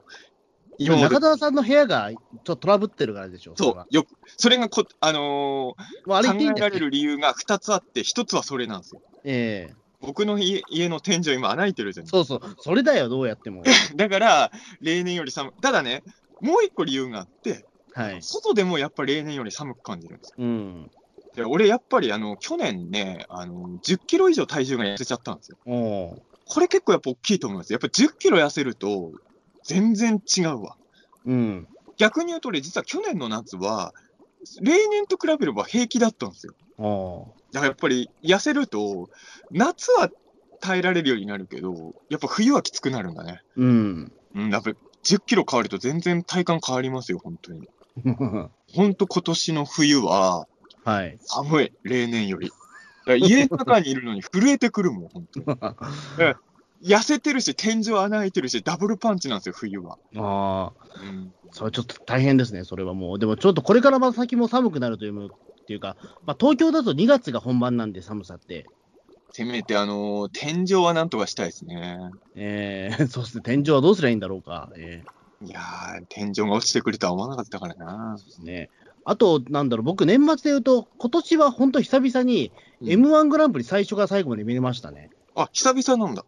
あの、久々ですね、僕、本当に、まあ、言うても僕、その、漫才とかでそんなに、まあ、嫌いではないんだけど、愛がある方ではないので、うん別にそのネタを追っかけてる方でもないし、あの、俺とかが漫才、が好きっていう人じゃないんですよ。俺とか林さんが M1 で盛り上がってる時穂積君どうでもよさそうだもんね、いつもね。そう、お笑いは好きなんだけど、ただその漫才っていうものにそんなに興味がある方ではないので、うん。うん。でも今年はだからそのちょっと、あの、まあ、その M1 のファイナリストの方に、あの、うん東京ホテイソンさんが、うん。で、今年、あの、じゃあ去年はあの僕、文化放送、東京ホテイソンさんと井口優香さんの番組にゲスト出演させていただいたおこともあーったので、あ、東京ホテイソンさんと決勝行ったんだっていうことで、ちょっっとか最初から最後見たんですよ。まあ、やっぱ絡んだことある人が出るとね、全然意そう、やっぱりそこは応援したくなりますから、ええうん。東京テストさん何だったんでしたっけ？もう覚ええーてない。っと、そう、えーっと、であれですね、えーっと、最下位が一つ上ぐらい。ああ、なるほど。最下位の一つ上はアキナさんじゃなかったっけ？あ、そうか、そうか。うん。えあれ、ちょっと、あの、まあ結局なんかそこで、まあ優勝はちょっと難しかったんですけど、どちらにしろちょっと。今年の M1 何週間前だっけ？2週間ぐらい前ですよ。すごい覚えてない。M1 の翌週の同じ時間帯のテレ朝がビートたけしの超常現象 X ファイルだったんですよ。うん。じゃあちょうど多分2週間前ですよ。M1 見てたらさ、あのー来週はって絶対予告やると思うじゃない。うん。ワクワクして見てたら全然予告流れなくてさ。いや、1週間後の同じ時間帯の番組なんだから M1、M1 なんてみんな見てるじゃない。俺やっぱさすがだなと思ったのは、きあの、鬼滅の刃裏やってたでしょ？そう。で鬼滅に視聴率負けなかったってのはやっぱすごいと思う。やっぱ M1 ってすげえんだなと思って。そうですね。僕はだから、鬼滅の刃を見るか、ちょっと M1 を見るか、どっちか結構迷ったんですけど、まあ、結果的にまあ、やっぱり M1 を生で見て、まあ、鬼滅は撮ったって感じです。まあ、まあ俺どっちも録画しときましたけど、もう、さすがに二台持ちは違う。ええいや、うん、まあ、普通ね、あの、生で見るんならちょ、ね、どっちも、どっちも見たい人だったら、まあ、生で見る方が M1 選んじゃうよね、それはね。うん、まあ、だから僕もぶっちゃけ、だからその M1 撮ってて、まあ、気になるものだけ見てた感じなんですけど、実を言うと。うん、でも今回、だから最初から最後までちゃんと見れたので、あ、やっぱ生で見るのが面白いんだないとや思う。、そりゃそうですよ。M1 は生、俺でも今年生で見れなかったんですけど、うん。あの、初めて、あの、生で見なかったのに何のネタバレ情報もなく見れましたね。それはどどういうことですか？いや、今までは、やっぱ、どうしても、できれば俺 M1 の時は生で見たいんだけど、やっぱり外の仕事してる時もあるわけじゃないですか。うん。出先の時とか、やっぱ帰り道とかにちょっとツイまあ、ツイッターとかね、まあ、ヤフーとか開くともう優勝コンビ出ちゃうじゃないですか。えだから、あの、今まで毎年、その、生で見れなかった時はもう誰が優勝、まあ、優勝が誰かまではなんとか防げても、どの辺が行ったかなんとなく察しちゃうことが多かったんですよね。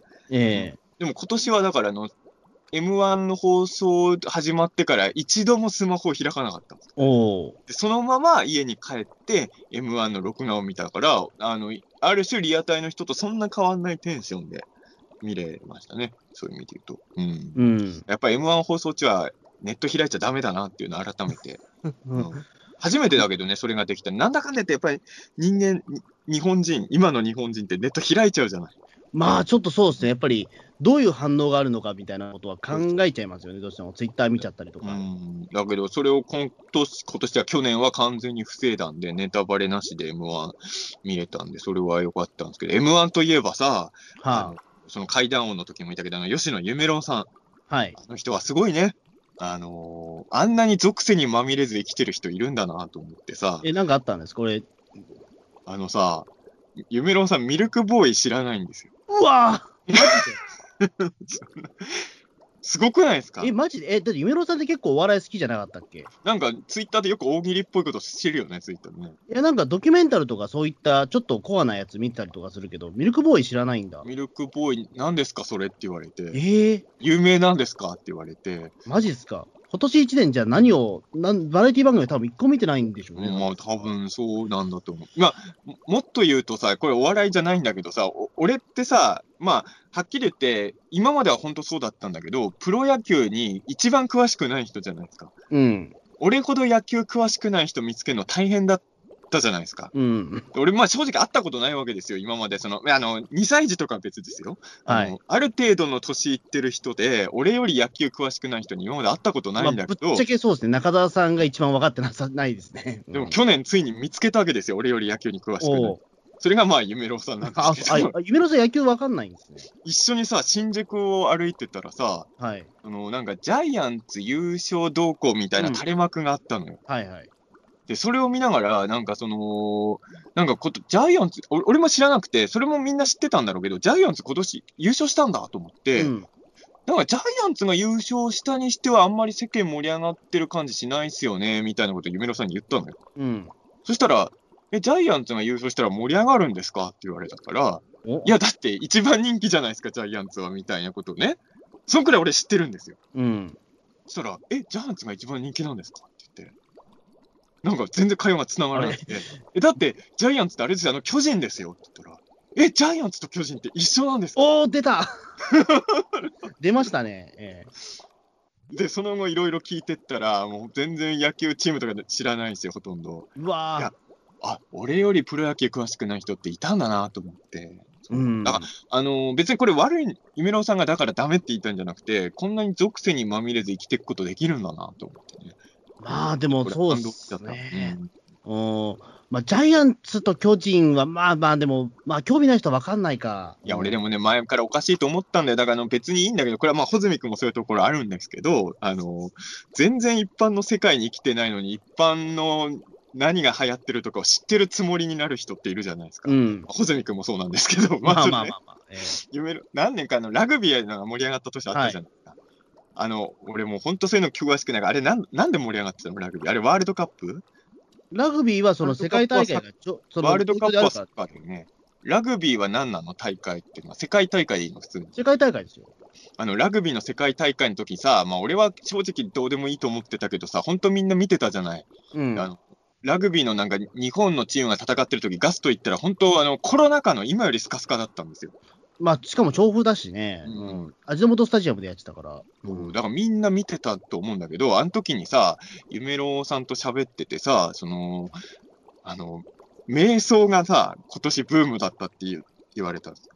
で どこ、どこの世界でですかね。ラグビーより流行ってたっていう。もはぁってなって。あの、マインド、なんだっけ、マインドフルネス？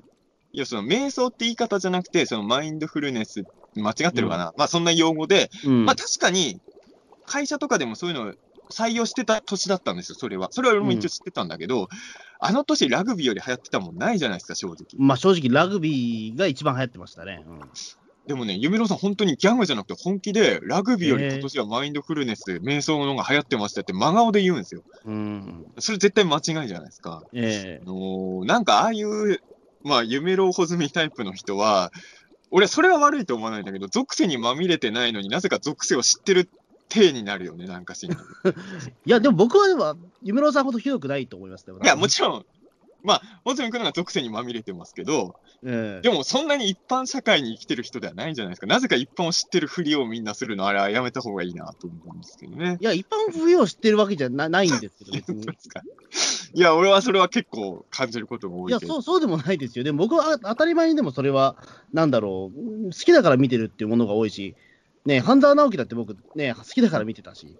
いやいや、別にあの、流行ものを見てないって言いたいわけじゃなくて、なんか一般的にはここうでしょうみたいに言いたがるじゃないですか、なんかしんだけど。あれ多分、あれですよ、だからその一般を知らないって本人が自覚してるから強がってるのかな。いや、というわけではないですけど、別に、あのーな、なんですかね。いや、なんかだからもうさ、あのいや、俺、まあ、だからもう、一般的にはこうなんだからって言わない方がいいんじゃないかなと思うんですよ。そういう人たちはみんな。う んなんか一般のことよく知らないくせに一般的にはこうでしょうみたいなことをね、言うから、いや、あくまでも私の中ではこうですって言っとけばいいのになって僕はいつも思うんですけどね、あれは。うんうん、まあ、ものによると思います、その一般的っていうのはど、どうとかっていうのは多分。うんうん、例えばだからそれは、なんだろう、その夢郎さんはそれ、ミルクボーイ知らなかったって言うけど、いや、それ一般的に知ってるだろっていうようなぐらいのレベルで、と思いますけど、まあ、それはまあわかりますけどね。うん、だからそのその程度の僕の話だと思うんですけど、一般的にはっていうのは多分言ってるときいやいや、結構前からね、一般はこれですよみたいに言うじゃないですか。で、たまにやっぱずれ、夢郎さんほどじゃないけど、えー、ってなることやっぱありますよ。え、なんかありましたっけ？まあ、今具体で言われるかっていうともうね、もう、いや、ほら、やっぱ去年俺、保全君とほとんど喋ってないから、あ、そうかそうか。まあ、意外とおぼろげな。何年か前の記憶なんですよ。うんそれはもうさすがに覚えてないですけど、うんうんでもマインドフルネスの話はさすがにインパクトありすぎて、何年か経っても覚えてるね。うん。まあラグビーより流行ってるとは、やっぱりさすがに言えないんでもうラグビーとかだって3年前とかですかね、もう。ね、2021年の。記憶がもう曖昧だけどね、そうね。うん。いや、まあでも本当に、今思えばあの頃は平和だったんだね。うんまあ本当そうですね。こんなね、なんかその、気軽に出かけられないみたいなことにもなるとは思わなかったし。でもさ、あのーもちろんその飲食店とかね、あのライブハウスとかやってる人は本当に地獄のような年だったと正直思うし、まあそれがまあ今も続いてるから本当きついと思うんだけど、あくまでも個人的なことで言えば、去年よりひどい年あったじゃない。うん。別に去年が一番ひどかった年じゃないでしょ、その30何年生きてきて。あ、えっ、と、じ自分個人の話自分個人で言うと。ああ、いや、むしろ去年は仕事恵まれたので、そう、俺もだから実は去年、いや、もちろん嫌なこともいっぱいあったけど、あくまでも中澤武史個人だけで言うと、とまあ、め、いい年でもなかったんだけど、あの、そ、飛び抜けて去年がきつい年でもなかっうん。えあ、でも、た。うん。まあ、総合的に見ると僕でも多分去年が一番僕はあ、なんだろう、今の活動としては充実してたと思うんですよ。ネットフリックス、ネットフリックスですね、じゃあもう。え、どういうこと？いや、なんか去年絶対ネットフリックス儲かったじゃないですか、一気に。ああ、まあ、まあ、そういうことかもしれないですけど、去年去年上り調子の人たち、俺はネットフリックスと呼ぶようにしてるんですけど。いやいや、分かりづらいな。ええいや、だから去年はだからそれこそ、あのね、えっと、まあ、ね年始冒頭に1月に、その山梨放送のラジオに出させていただいたりとか、うんあとその後、あの BS 富士の、まあ、次長課長さんの番組に出させていただいたりとか、まあ、そっか、穂積君は別に今までそんなにメディア出てなかった人だから、去年はそうだから急にその、なんていうか、コロナ前から、そのちょくちょくそのラジオ局とか、そのテレビ局からお話いただいて、うん、い出るようになったのが本当去年や、だからさ、あの。やっぱりあのーなんとなくさ、世間的にも去年ってさ、なんかいい年だったって言いにくい雰囲気だったじゃない。まあ、ぶっちゃけ。えーでも、まあ、前もさ、誰と喋ってた時だったかな、あの、終戦記念日が誕生日の人が僕の知り合いにいるんですよ。タモリさん？僕、人の誕生日覚えられないんで、誰だったか、いや、俺の知り合いだっつってんね。あごめんなさい。えーいや、あのーなんかやっぱ言いにくいんだって。あなんていうん。まあ、311が誕生日の人とかもそうだと思うんだけど、まあそうですねも、それとこれはね、分けた方がいいっていう意味で言うと、本当は去年いい年だったって、本当は言ってもいい人いたはずなんだけど、なんかいい年だったって言いにくかったじゃないやっぱ去年も。あ、あーまあそうっすね。やっぱツイッターでもなんかその、22時代ぐらいにちょっとタイムライン見たら、今年いい年でしたみたいのが、例年だったらちょこちょこあるんだけど、ほほぼなかったもん。うん。うーん、だから、まあもう、ん、まあもう、なんか、だからなんか雰囲気、あのね、い、あえて言うと、みんながみんななんとなく今年きついなっていうのは、ちょっと連帯感的な気持ちよさはあったんじゃないかと俺は思うんですよ。あの、みんな辛いんだっていうところで、うん。なんか、一つ一体感は出たような気もするし、なんかさ、やっぱりあのー辛いって言いにくい時ってあるじゃないですか、本当は辛い。でもそういう意味で言うと、去年は辛いって言ってもいい雰囲気がちょっと大きかったっていうのはね、それはまあ、あえて前向きに捉えるなら去年の良かったとこなのかなとは。うーん、まあどうなんですかね。でもやっぱり今、ちょっとその、やっぱり1年超えたことによって、また新しいちょっといざこざみたいなものを、まあ、うん。お起こるわけじゃないですか。全体的に見たら、それはもちろん去年いい年とは俺はもう思わないですけど、うん。まあ、あえて前向きに捉えるんならそういうのもあるかなと思うし、まあ、個人個人で言えば、去年もいいこといっぱいあったっちゃあったし、あの、なんですかね、いいことだと言えばいいことなのかもしれないですけど、例えばその、あんまり付き合いがなくて、うん、その、たまたま会った人とかうんで、長時間話すうん。ことになるっていう時に、最近どうですかっていうふうに言いやすくなったっていうのはいいいことかもしれないです。あ、コロナでね。その話題が一つ作れたからみたいな。まあ確かにそれはあるかもしれないね。そう、なんかね、それまでそんなあんあんまり付き合いはないんだけど、なんか最近どうですかぐらいのことは、ね、言って、ちょっと会話持たせることね、やっぱりあのあんまり付き合いない人とのコミュニケーションは去年難しい年だったなとも思うわね。あの、なんですかね、新しいその、えっと、こういう関係ってそんなにやっぱないですね、やっぱり。やっぱり、今までの人脈となんかやることしか去年はできなかった期間は確かに結構強かった。そうですね。だから、なんだろう、年賀状とかもやっぱり今年初めての人、ああんまいないなと思って。ああ、まあそうかもしれないね。うん。なんか、いつも新しい人入るのに、あれ、あんま今年はいないな、みたいな。だから出会いを広げるのとかはやっぱ難しい年だったかなと思いますし、まあ、やっとやっぱり、かつてないぐらいやっぱタイムラインが殺伐としてた年でしたね、ツイッターとか見てると。うーん。いやー、ま あやっぱみんな怒ってる年でしたね、去年はね。うんうーん、まあ、今年もより一層、ね、まあなるんでしょ今うけど。年もスタートからもうみんな怒ってますけどね。うん。うんいや、別に怒ること自体は俺はいいと思いますけどね。別に怒っちゃダメとは思わないけど。うん。いやー、だから、本当にね、み、ね本当さっき、最初の方にも言ったけどさ、3日前ぐらいの収録だったら今年はきっといい年になると思うよって、なんとなく言えたけど、もう言えないですもんね。そうですね。だって、なんだろう、ピータン通信、だからその2019年か、2019年最後の配信って、あの2019にやり残したことってテーマだったじゃないですか。ああ、それオナニーだったでしょ、確か。中田さん、オナニーで、俺は PS4 ですよ。PS4 を開放することですよ。俺ね、なんで覚えてるかって山口さんにすごい言われたから。なんか、ウォーキング中、ピータン通信聞いてたら、中澤のオナニーをやり残したとかいう話聞いてて気持ち悪くなったよ。どうしてくれるんだみたいなこと言われて、いや、知りませんよって思って。2020やり残したこと、オナニーでは絶対なかったじゃないですか。あ、でも、オナニーやり残してるわ、2020マジですか？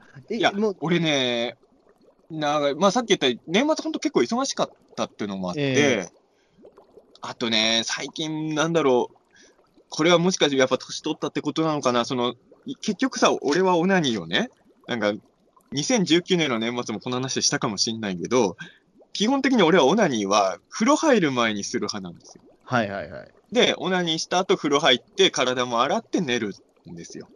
だから、その日中とかにオナニーするんならともかく、夜になると、その眠気も来てるじゃないですか。うん。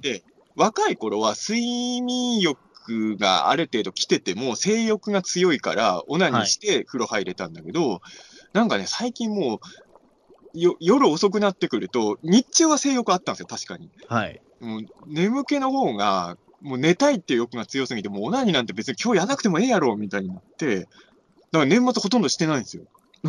やり残したことない。2020え20 2021年の日々始めは、まだやってないですよ、だからマジ？で、ああ、じゃあ、結構、じゃあまだその、にやっぱ2020年宿題が、うん、だから、今日、今日もう7日じゃないですか。ええだからもう1週間以上何してないんですよあ、。そうか。大変ですよ。ああ、あ、だから僕は、してんだろ、毎日。毎日してんだろ、どうせ。いや、してはいないですけど、別にそんなに。どんくらいのペースで？いつした、か覚えてないし、どんもくらいのペースでしてんですか？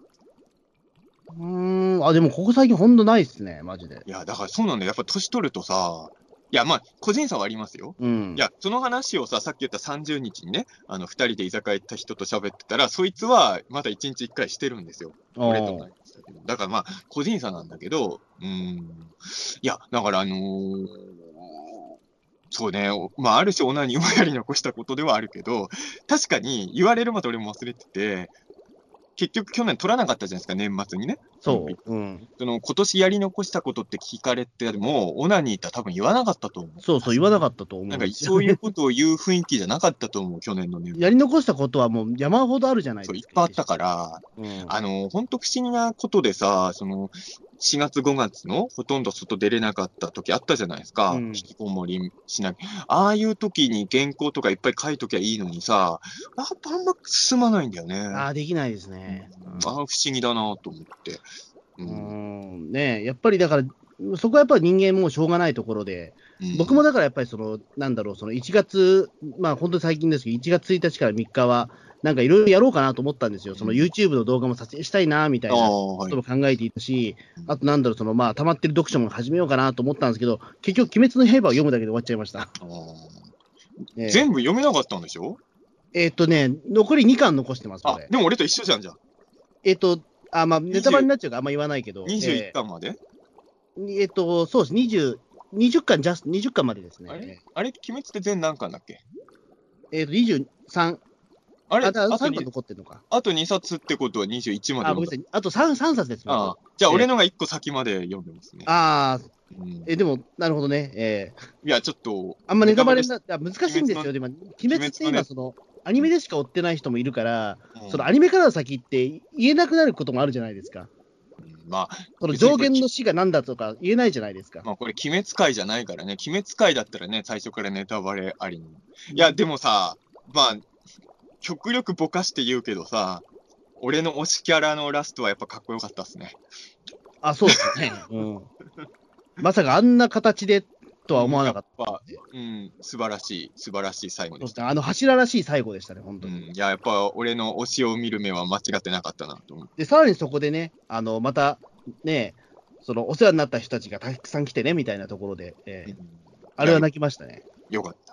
あれアニメになるのいつなんだろう？鬼滅は今大変でさ、この間のたけしさんの番組ではめっちゃ鬼滅にこびたこととかもやったけどさ、えーやっぱあのーやっぱりあんだけ流行るとみんな、鬼滅と絡めたいっていうのはね、やっぱりいろんなところでね、出てくるから、えやっまあ、これがまあ社会現、まあ、だって、日本では一番人が入った映画なんでしょ、結局今。あの、そうですね、もう330億でしたっけ、えーすごいですよね。まあ、本当に。これだからどうするんでしょうね。だから、この先、まあ、鬼滅映画に全部なるんでしょうけど、その23巻分。え、全部映画にするの？いや、どうなんでしょうね。いや、テレビシリーズなんの21巻まで読んだけど、うわ、結局無限列車編ってちょっと映画にしやすいじゃない。うん。あの、あんまり、そんなにアクション的な見せ場がない話もあるじゃない。この別に。あの、そうですね。その辺は映画にしないんじゃないの？え、でも、この後、例えば、その、あ、でもこれも難しいのか、その、鬼滅の無限列車まだ見てない人から言わせると、ちょっとネタバレになっちゃうから言えないけど、じゃあ、それは鬼滅会で話しましょう。鬼滅会やるんですか、本当に。鬼滅の話は鬼滅会でやればいい。そうネタバレありでやるっていう。いつやるネタバレありの鬼滅。だから、穂積君もどうせあと3冊で最後まで読むし、俺もあと2冊で最終巻まで行くから、うんこ。の後やればいいんじゃないですか、鬼滅会。そうですね。まあ、やっぱりもうちょっと喋りたくなっちゃいますよね、やっぱり見てると。やっぱりね、まあ。ねえ、まあでもまあ、まあでもそう、去年だからね、そういう意味で言うと、エンタメ的には面白いのいっぱいあった気もするんですけどね。そうですね。まあ俺的にはやっぱり去年はやっぱどうしても、まあちょっと言葉は選ぶけど、あの、まあこんなにウルトラマンが面白いと思うの久々だったんで、うん、よかった。よそういう意味ではよいい年でした、俺的には。うん。ほらもうずっと、いや、飯塚さんとかとも話して、飯塚さんは本当言ってたんだけど、去年、ウルトラマンが面白いこと以外いいといいことないです、今年はってうん言ってて。マジでえ、だって、そうそう、飯塚さんは、去年いいこと、ウルトラマン Z しかなかったんだって。そんな、フォーカードずっとだって再放送してたじゃないですか。まあそうなんだけど、ね、うん、まあ言ってたよ、そんなようなこと。い まあ、それはそれでちょっと、うん。や、でも俺も、そうね、やっぱりまあ、俺の中でやっぱまあ去年一番のエンターテインメントはやっぱりウルトラマン Z だったので、でも考えてみれば、ウルトラマンがその年の一番って年が、俺実はそんなになかった。あの、もちろん何番手かにはずっといましたけど、なんか1年振り返ってみて一番面白かったのは結局ウルトラマンだったなって年は俺いつ以来なんだろうとはちょっと。うん。俺まだちょっと途中までしか見れてないんですよね。だからこっちもネタバレしないようにしときますけど、あまあまあまあ、ちょっとじゃあ、なるべく早く全部見るようにします。とりあえず、鬼滅の刃見てから、まあ、ね、や俺昨日久々にさ、あの、はい田口監督と会ったんですよ。はい。あのー結構久々にね、何時間も喋ったんだよね。あの何時間も喋るのは結構何年ぶりかのような、まあ、去年ね、一回電話で1時間以上喋ったんだけど、えさ昨日だから4時間以上は喋ってたのよ、タミさんと。こ何年ぶりかだなと思って。で、俺、ウルトラマン Z めちゃくちゃハマってたから、ウルトラマン Z の話をすればいいのに、なんかずーっとオカルトの話をしちゃいましたね。えうん不思議なもんで。不思議まあ、意外とそういう時話せないですよね、いろんなこと。あとね、なんて言うんだろうな、まあ、俺の性格なのかもしれないけど、おもぜ基本的には面白かったけど、自分こ、あそこがあんまり乗れなかったですとかいう時の方が言いやすいというか、うん。基本的に Z 本当面白かったから、良かった良かったしか俺言えないんですよ。いええや、それでいいんだけど、だからなんか、良かったとしてはもう良かったって言えばいいかなと思っちゃう。うん。うんいや、でもそうね、だから、実はね、今日もウルトラマン Z の最終回見返したんですけど、もうずーっとなんか Z がリプレイ中ですね、俺は。なんかね えあの、調布のビッグカメラがすごい Z にあ乗ってるじゃないですか。でえ、まあ、そうですね、もうノリノリですね、あれ。えあの、うちがゴメスに襲われましたみたいなえって、で、俺があの、今ね、あの、調布のビッグカメラのおもちゃ売り場に行くと、好きなロボットと、ウルトラシリーズの好きなロボットに投票してねって、なんかシールを貼るところがあるんですよ。そしたら、なんか、モゲラが今追加されてるんですよね。ああ、はいはいはい。なんかそういう悪ノリとかをしてるから楽しいですよね、やっぱあれだね。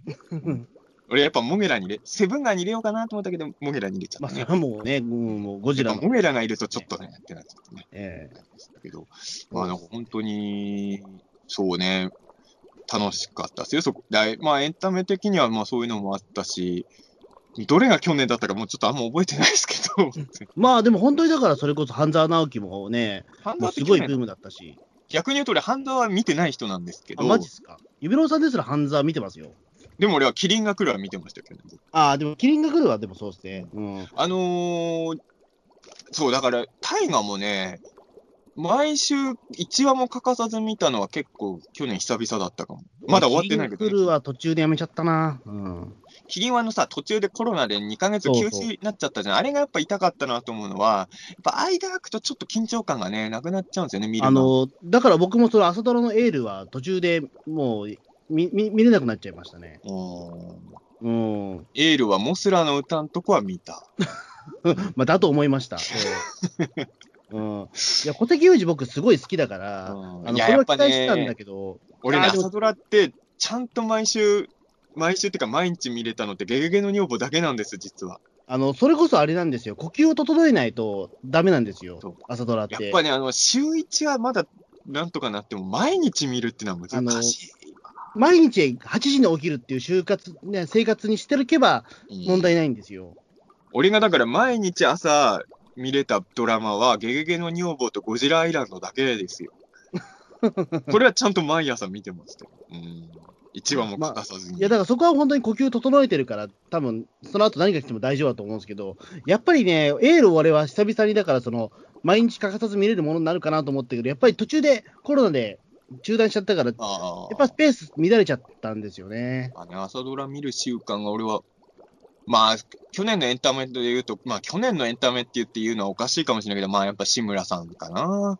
やっぱり、まあそうですね。まあ、再放送が多かったじゃないですか、とにかく。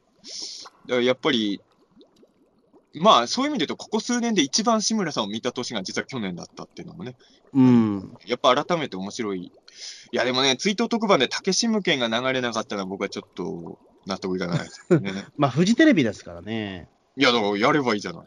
え、竹島家でフジでしたあっけ？テレテレ朝だよ、テレ朝。テレ朝ですよね。ええテレ朝で追悼特番で竹志無権やればいいじゃない。テレ朝はでもそうか、でも、竹、えっ、と、志村さんの番組って竹島県ぐらいなのかな？いや、知らない。それは知らない。もっとやってるかもしれないけど。いや、でもやっぱり富士のイメージ強いですもんね。いや、俺にとってはね、やっぱ志村さんといえば竹志無権なんですよ。だから、俺はあんまり、やっぱ竹志無権を全く追悼で流れなかったのは、俺はもう納得がいかないですよね。俺、のだからその、俺、竹島県多分ちゃんと見てないと思うけど、やっぱ印象残ピスタってる。チオを、ピピピスタチオを見たかったんですよ、俺はツイートでいや、。それ見たかったかも。うんそれは中澤さん話聞いてすげえ見たいけど。あと知ってるのは、そのなんかね、日本一まずいラーメン屋と、うん。あの、怪盗ジャンジャンヌの、その、なんか着ぐるみ賞乱入したっていう話ぐらい。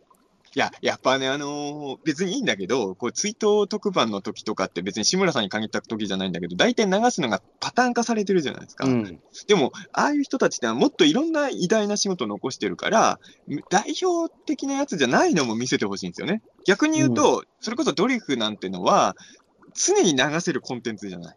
まあ、本当そうなんですよね。このうんタイミングじゃないと流せないもの、あ、そういう意味で言うと、俺あの、渥美清さんの亡くなった時って、テレビ局結構頑張ったなと思うのはあの、ドラマ版の男はつらいの最終回を流したじゃない。あれは僕もね、見ああいうさました。うん。普段見れないものをどうせなら流してくれた方がさ、こっちも嬉しいってなるじゃない？うん。うん、なんか、なんかその、いや、ほんと変な意味じゃなく、竹志無権俺は見たかったな。テレ朝はそうですね。まあ、あとうんあの、前さ、まあ、どうしても俺、たけしさんも好きだから、セットで見てるやつの話が多くなっちゃうんだけどさ、たけまあ、ネットにも上がってるけどさ、あの、志村さんが三味線やって、たけしさんがタップやってるやつね。うん。あれとか見たかったね、ツイッター。ああ、はいはい。あれめちゃくちゃかっこいい。うん。うん。ねえ。いや、だからその、志村さんも亡くなって、もうそろそろね、1年経っちゃうけど、うんやっぱいまだにちょっとそのコロナで亡くなったっていうのが、やっぱ信じられない感じですよね、やっぱり。なんかやっぱコロナってこんなに日常的になってるけど、ちょっと空想っぽいよね。なんか、コロナで亡くなったの本当にみたいな感じには。あのーまあ、こう言っちゃ、まあ、岡谷久美子さんとかお亡くなりになってますけど、うんななんだろう、でもしかもその、えっと、コロナウイルスが日本に来たっていう、その時に、まあほかね、罹患しちゃってるわけですし、でそのまま亡くなってしまったっていうのは、言ってしまうと、コロナかかったけど治った方、有名人たくさんいるじゃないですかう。ん。うん。それを思うと、あ、志村さんは亡くなっちゃったんだっていう、そうね。なんでだったんだろうみたいな。まあ、お年とかはね、やっぱあるとは思いますけどね。で、も、まあ、志村さんよりも年上の人もコロナかかって、まあ、あの、治ってる人もいるし、もちろんもちろん。ああ、なんだったんだろうなっていうのまあ、は。こればっかりは、でもどんな病気でもそうじゃないですか。がん、がんだってね、助かる人もいれば助からない。、いやそうなんですよね。だからい、や、でもね、俺ね、そういう意味ではこの数年は、あの、要は2019年はね、まあね、佐賀博さん亡くなられて、うん。まあ俺からすれば相当お世話で、去年ね、あの、まあ、小説家で友達って呼べるような関係性の人一人しか僕はいないかったんですけど、その方が去年亡くなられて、うん。まあこの2年ぐらいは、本当にまあ、うーん、まあやっぱ、親しい、自分にとっては特別親しい人が、この2年は続けて亡くなってるんですよ。うん。やっぱ、うーん、これはやっぱりね、なかなか、まあまあまあ、いや、二人とも若いんだけど、若いからちょっとそういう言い方でもないんだけど、まあ俺もまあ、言うても10代とかじゃないじゃないですか。ええつまり今後はどんどん、その、親しい人が亡くなっていくことも多くなっていくわけじゃない、えかそういうのをこの2年ぐらいすごい、いや、これは年頭に言う話じゃないけどね、こんなんですよね。いや、なんか本当今年は誰も死なないでほしいわ。親しいえ人は。まあそうですね。いや、だから本当に今、このコロナ禍なので、その医療崩壊も始まってる状況ということで、うんで、さらにそれでもう、ななんていうんですかね、あのやっぱり最後見とれないっていう状況にもなななってくるわけじゃないですか。うん特にコロナ感染して亡くなったとかいうことになれば。だそれは本当、なんか切ないなっていうのは、本当にそれは思ってて。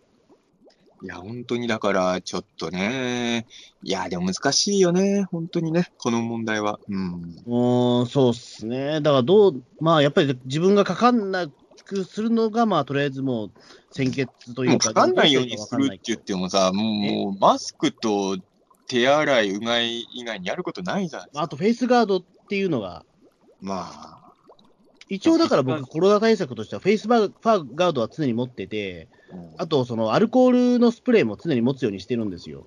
うんなかなかね、いや、まあでも本当そのくらいしかできないですよね、やれね。まあそれ以上はちょっと俺思い浮かばないですね、どうすりゃいいかとか。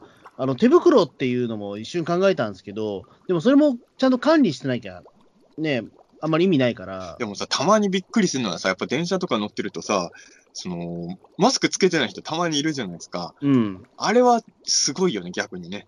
あの病気動向じゃなくて、今のご時世、マスクなしで電車乗る勇気、俺は、え、変な話、絶対画用紙つけて電車乗る方のが精神的には全然余裕だからね。いや、それはまあ中澤さん限定のあるあるいやいや、でも、じゃあどっちか選べって言われたら、穂積君もマスクなしで電車乗る方が絶対勇気いるって。今のご時世。いや、ごめんなさい、俺多分でも、いやいや歩く待ち合わせ場所の方が嫌だわ。いやいやいや、マスクなしで乗る方が絶対怖いから、みんなの目が。いや、それはちょっと意見分かれるような気がすいやるけど。じゃあ、じゃあ、明日から穂積君ノーマスクで電車乗嫌ってだよ、それは嫌です。なんで、なんで、二絶択対になんでその二絶対に択を許容されるあなたに耐えられない権限があるんですかいや、本当にノーマスクは、その、まあ、病気とかはもちろんあるんだけど、もう人の目が、ね、ちょっと耐えられないと思う、ノーマスクで生活なんて。ああ、まあそうですね。いや、だからすごい。いや、だこの間、そう、いう意味で言うとね、あの、まあ、まあまあ、あの、めちゃくちゃ混んではいないけど、みんなが座るには厳しいっていう状況の電車だったんですよ。うん。で、あの、俺の隣とノーマスクのやつの隣が空席だったんですよ。うん。で、電車乗ってきた人がちょっと迷って俺の隣来たんですよ。究極の選択だな。今、ノーマスクのやつはやっぱが画用紙つけてるやつより怖いんだって、今の世の中。うん。そうそうそう。だからそうなんですよね。だからなんか世の中大変なことで、あの、画用紙つけてるやつなんて大したことない世の中なんですよ。今や。ええそう恐ろしい恐ろしい時代になっちゃったんです、本当にね。うん俺でも未だに気になるのはさ、ドラマとかはさ、なんとなくコロナは無視した感じで全部作るじゃない。まあね、うん。やっぱりマスクしてる人もいないから。うんまあ、別にマスクとかしてる世界観でドラマ作っちゃダメなのかなとかちょっと思うけどね。うん。あ、でもなんだろう、なんかのドラマはでもマスクしてますね。そう、なんかでやってた。えっ、と、なんだっけ？ちょっとタイトル俺も見てない出。てこないんだけど。俺も見てないけど、あの、秋元康原作のやつでしょ？そうそうそうそうそうそう。うん。なんか、それはなんかコロナ禍をちゃん、の中のドラマ作りをしてる数少ないね、あったって聞きましたけど、うん。だからそういう、うん、去年のいいこと思い出したわ。はい。秋元康ってさっき呼び捨てしちゃったけど、今も呼び捨てにしましたけど。秋元康さんの名前を出したことで思い出したんだけど、はい。俺、去年の年末、まあ、渡辺真由さんの卒業後の話になるんですけど、はい。AKB の推しメンの方からツイッターフォローしていただきました。あ、本当ですか？よかったです。おめめちゃくちゃいいい年でしたねえ、去年ね。なんかさ、あの、中澤の部屋って番組やってたじゃない。はい。であの、12月で最終回だったんだけど、えで本当にガチのサプライズだったんだけど、台本にも書いてなかったんだけど、急にカンペが出て、ここで VTR が届いてますって出たのよ。ええで、俺、まあ、司会じゃない、あの番組。で、え、なんだろうと思って、台本にも書いてなかったと思ったら、最初にあの、上坂すみれさんがね、あの、VTR コメントサプライズでくれて、声優のね。で、あの、サインもくれたんですよ。で、俺ずっとあの、あの番組であの、吉田裕樹さんがね、はい。楽屋で上坂さんにサインもらってたことをずーっと言ってたのよ、いろんなところ。うん。あの、やっぱああいう番組ってさ、サインとかネタっちゃいけないと思うじゃない、僕らはやっぱね。うん。もうし仕事でやってるからね。うん、吉田さんはサインをもらってたっての俺ずっといじってたの、いろんなところでね。多分それをスタッフさんがね、こいつずっとそのこと言ってんなと思って、よっぽど中澤さん、上坂さんのサイン欲しかったんだろうなって多分思ってたのよ、スタッフさんもね。えええーそれ気使ってくれたのか、最終回の VTR コメントとスミペからのね、サインをいただく言ったんですけおど、で、あし嬉しいな、こんなサプライズしてくれるなんてと思ったら、ディレクターさんが、もう一つコメントが届いてますって来て、で、ど、でも、上坂さんが出たってなると、まあ、あとは大月健二さんかなぐらいと思うじゃないですか、うんこっちとしてはね。そしたらまさかの、あの、AKB の教え面の緊急検証にも中澤の部屋にも1ミリも絡んだことのない AKB のメンバーの久保里音さんのコメントが流れてもう意味が分かんなすぎて、俺、本当に戸惑っちゃいましたね。感動で。そう。で、あの、無理やりよく分かんないユーマの名前を言わされてましたね。なんか、台風人間とか、ゴッドブリとか。全然、全然もう多分ね、前、多分中澤さんのことあんま知らなかったんで。いや、全然知らないのに頑張ってくれたのに感動しちゃって。よくわか、でもさ最後にちゃんとよくわからないけどって言ってましたよ、コメントでも。ああ。えーそう偉いなと思って。でもそういうのか感動しますよね、やっぱり、ね感動。した。だから、本来ならそれだけ接点のない子だったんだけど、あの、コメント、しかも俺嬉しかったのがさ、そのコメントもらって嬉しかったなってツイートしたらさ、その引用リツイートでその久保さんがさ、その僭越ながらコメントさせていただきましたって言ってて、中澤の部屋にコメ AKB のメンバーがコメントすることを僭越だと思ってくれてるっていうね、ちょっと感動しちゃいましたよね、それもね。そう、だから去年いい年だったんですよ。ああ、まあですね。でいいなんかこといっぱいあった。そうですね。まあ確かにね、去年はだから、まあ僕の方もまあその、まあテレビもラジオも出してもらったし、あとオーディオブックも出させてもらったりとか。そう、ええテレビで言うと、俺も去年いい番組多かったしな、出た番組。え例年と比べ、まあ、正直テレビってね、まあ、ほ穂積君はまあ去年出始めたぐらいだから、まだあれなのかもしれないけど、んまあ、あんまり思ったようにできないことが多いじゃないですか、テレビってね。まあ、やっぱり難しいですね。うん、で、も、もちろん全部とは言わないけど、去年は結構、なんか、割といい番組と巡り合えた年だったなと俺は思った。なんか。そんなに東京 MX の番組とか。まあ、MX の番組、それ NHK の番組もそうだったけど、結構ストレスなくっていうか、こういう風に作ってくれるスタッフさんもいるんだなっていう、いい出会いもあった年。まあ、さっきも言った中澤の部屋もそうだけど、冠番組が去年はあった年でもあるし、そうですね。そう考えるといいこともいっぱいあった年なんですよ、本当にね。うん。ねえまあ、だから、いや、もちろんね、いろいろ嫌なこともいっぱいあったけど、まあ、嫌なことばっかりやっててもしょうがないですからね。うん。ねえいいことは、まあ、やっぱりいいことはたくさんあったことは忘れちゃいけないと思いますし、あと、なんだろう、一応、だから、その、なんだろう、いいことというか、あ、でもこれはちょっと2020年中にやりやりたいってことあってや、やったやつありましたね、でも。うん。あの、ほら、まあ、芸の鬼太郎で、うんえっ、と、その第6期の、その、鬼太郎の最後の晩餐になったラーメン屋あるじゃないですか。あ、はいはい。調布にある。うん。あそこ行ってきましたよ。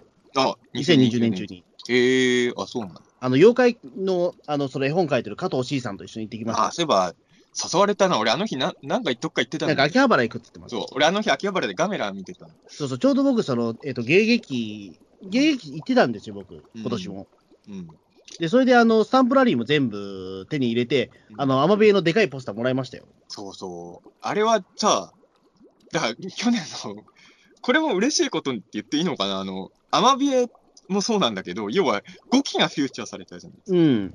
やっぱ俺は、その、5期ってね、どうしても報われなかったからさ、ラストもさ。ええその5期がスポットライト、別に5期が一番好きってわけではないんだけど、なんか5期にはもうちょっとなんかスポットライト当たってほしいっておどうしても思っちゃうところがあるから、ええなんか思わぬとこでね、鬼太郎5期に注目集まったのは嬉しかったなっていうのは。そうですね。で、そのなんだろう、そのね、えっ、と、は八番、ラーメン八番さんっていうところに行って、で、あそこもだから、その、なんだろう、初めて行って、あ本当にだから、鬼太郎が食ってるラーメン食ってきましたし、で、ちょうどその時、11月30日の水木しげる先生の命日だったんで、うん、もうすごい、なんかそこの、まあ、ちょっと軽くオフ会みたいな形になってるんですよね。うんあ、ええいろ他にもファンの人がいっぱい来ファン。の人たくさんいて、えそうかえ。でいや、その僕はだから、その、芸劇本祭というか、その、なんていうか、あの、上映会にも行って、そこであの、えっ、と、6期の最終回、3本立てのやつを、あのあれでしたよ、その、スクリーンで見ましたよ。なんかでも考えてみるとさ、この、うん去年の今頃はまだ鬼太郎やってたっていうのがすごい不思議だね。いや、ほんとそうなんですよ。だから俺も、あ、鬼太郎そうだよなと思って、あのーなんか、懐かしいなと思いましたよ。やっぱりだからその、11月30日だったんで、ちょうど半年前だったんですね、その最終回っていうのが。うん。でもなんか全然やっぱり、だから、前にもその、なんだろう、鬼太郎会の時に、その、この最終回だけを劇場で見たいってお話したじゃないですか。うん。確か。うんで、その時に、ようやく夢が叶ったと思って。ああうん。でもあの、本当に、なんだろうな、ちょっと前に言ってたことと矛盾しちゃうけど、本当思うんだけど、まあやっぱ子供の頃の1年と大人の頃の1年だと大人の1年が早いじゃないですか。うん。で、去年も全体的に早く感じたんだけど、やっぱコロナ前とコロナ以前、あ、コロナ前とコロナ後があまりにも違いすぎて、コロナ以降は確かに早かったんだけど、コロナ前が1年前どころじゃないぐらい昔のことのような気がしちゃうんだよね、どうしてもね。えっと、1月とか2月とかですよね。うん、だから、と去年の1月、2月、まあ、3月中旬ぐらいまでのことが、ものすごい昔の記憶になってるんですよね。その時はだって毎週、鬼太郎の感想会やってましたからね。うん。そう。いや、だから、去年の1月ぐらいに行ったイベントのこととか思い出すと、マジであれ去年かっていう感覚がやっぱすごいありますよね。うん。いや、だから、ちょっとそこがお思うところですよね。だから、鬼太郎が去年まだ放送してたっていうのもやっぱちょっとピンとこないもんね、今となってねうんあの、だから久々に、だから、その、なんだろう、鬼太郎も見たし、あと、なんだろう、その、キャストさんの、なんか、その、座談会見たし、あれですよ、あの、その、まあ、全部配信だったんですけど、その、うん。もうその会場に集まらず、ね。意外とだからあれですよ、新しい発見もありましたよ、やっぱり。配信で見たことによって？いや、配信というか、そのキャストさんのインタそのなんだろう座談会見て、うん。あの僕らの中では、そのなんだろう、ゲゲの人のロッキーって、まあ、なんだろう、そのちょっと一旦もめん、ちょっとキャラ薄いなと思った時もあったじゃないですか。思ったことないですけど、出番が少ないなと出番が少ないなと。キャラが薄いとは思ったことないな。でもなんかその、その、なえっ、と、あれですよ、あの、そのなんか座談会の中で、とにかくその、一旦もめん役の山口勝平さんがすごいんだって話になってたんですよ。うん何がすごいのかっていうと、あの、なんかそのシリアスな場面でも、一旦もめんは一切ブレてないんだって話をしたんですよ。いわゆるそこで、なんかすごくもう、なんか、鬼太郎が死にそうな場面でも、あの、必ず一つギャグを言って、なんか、ふよふよ動いてるっていうようなことを言ってたんですよ。これはなかなかできることじゃないっていうふうに言ってたんですよ。まあ確かにそうかもしれないですね。あ、そうなんだと思って、それでもう一回ちょっと見直したら、あ、確かに一旦もめんすげえわと思って、えーあちょっと見返してみよう、そこは。気うんにして。そのなんだ、最終決戦のところとかでも、やっぱり一人だけ笑い取ってるんですよ、一旦もめんだけ。それが不謹慎に見れないのがい言ったもんね、だから、あ。これはすごい技術なんだっていう。ええなんかネズミのとこがやるとまた違った意味合いになっちゃうもんね、それねそう、だからそれを古川敏夫さんがその大絶賛してて、あ、そうなんだっていう。ええそうかすごいんだなたろうもちょっとまたがっつり見返してみますそう、一かね。旦もめん、俺ちょっとみ、あのー、もっと侮ってたわ、やっぱすごいんだわと思って。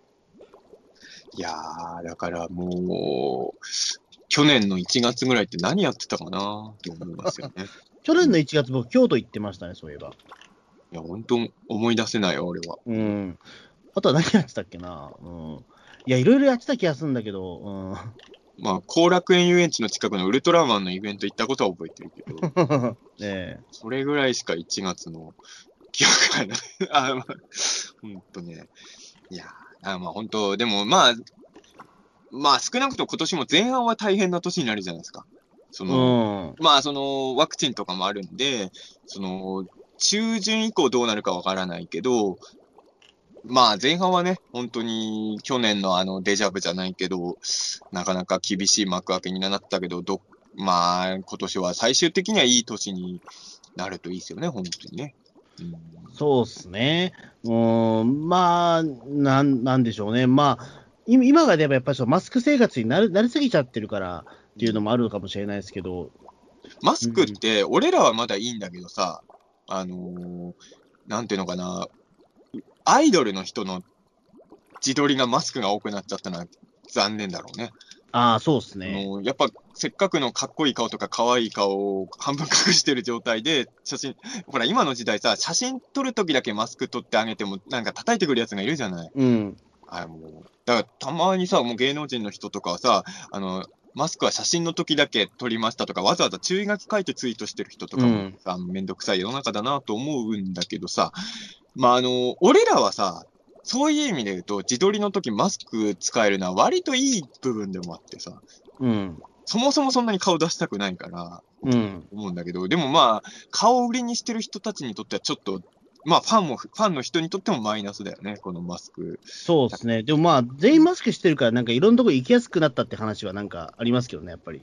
そうなの？いや、わかんない。いや、だからこの前、いや、直接話を聞いたわけじゃないけど、この前、えっ、と、寄席行ったら、うんあの、なんだろう、偶然その客席に中村七之助がいたっていう。うんで、それは全然俺気づかなかったんですよ。すげえ近くにいたらしいんだけど。確かに、今までだったらマスクしてるイコール変装かなとか、なんかまじまじ見てくる人いたけど、今みんなマスクしてるから芸能人はバレにくくなってんのか。そうそう、中村七之助だったらすぐ見ればわかるのにあ、マスクしてるか分かんなかったんですよ。芸能人はもしかしたら今のうちにいっぱい遊ぼうと思ってるやついるかもしれないね。そうそうそう。うん。うでも我々にとってはやっぱね誰が誰だか。うん。やっぱマスクはめんどくさいっすよ。まあうん、で、今多分、マスクの状態であった人は誰が誰だかちょっとごめんなさい、分かってないかもしれない。そう、俺さ、そもそもさ、前から人の顔覚えにくかったとかもあるんだけどさ、マスクするとますますわかんないよね、みんなね、分かんないですね、もう。うんだから相当近くまで行って、あ、誰々だってなることがすごい増えたわ、去年から。うん。うんまあ本当にマスクつけずに歩けるように早く。ワクチン、ワクチン日本来るのいつだっけ？もう、えっと、3月？いや、もうちょっと先か。うん。日本が本当はさ、だってオリンピックとかあるから一番真っ先にやんなきゃいけないぐらいなのにさ、外国のが先やってるじゃないですか。あまあ、だから、なんだろう、オリンピックがあるから、多分その、んやっぱりその、も元に、そのなんだろう、その、えっ、と、住んでる国でやんないとしょうがないっていうところなんですかね。どうなんですかね。なんかユリ・ゲラーがさ、ワクチン打ちながらスプーン曲げてたじゃないですか。えあれは、あの、コロナで唯一いいニュースだなと思うんですけど。いえあれはなんか効果あったんですかね？や、もうやっぱりユリ・ゲラースプーン曲げなきゃいけないんですよ。うん。でもあれ世界中に報道されてたからね、あのニュースがね。ええやっぱさすがだなと思うんですよね。俺もだからワクチン打つときは、なんかやった方がいいのかなってちょっと。いや、でもそうなっちゃうと、またなんかめんどくさいことになるじゃないですか。みそうしたらお笑い芸人はみんなね、なんかギャグやりながら打たなきゃいけなくなっちゃういや、みたいな別。にそれでも、ああいう流れを作ってしまう可能性が。それでもいいじゃないですか、別に。いいのかな？わかんないけど。いやいやいや。いや、でもね、本当に、うーん、どう、いや、やっぱさ、俺はだからもう、本当今日もそうだけど、もう、去年の、まあ、要は3、4月以降ぐらいから、すごい実家からやっぱ電話かかる頻度が増えちゃってさ、やっぱ、まあ、特にここ数日の報道とか見てると、もう東京にいる人間が心配でしょうがないみたいでさ、ええうんなんとかね、まあ、親にはあんまりワイドショー見ない方がいいよって言ってんだけどね、うん不。安を煽るだけだからって思って、うん。いやー、でも本当に、うん。まあね、大変。いや、でも本当オリンピックマジでやんのかね。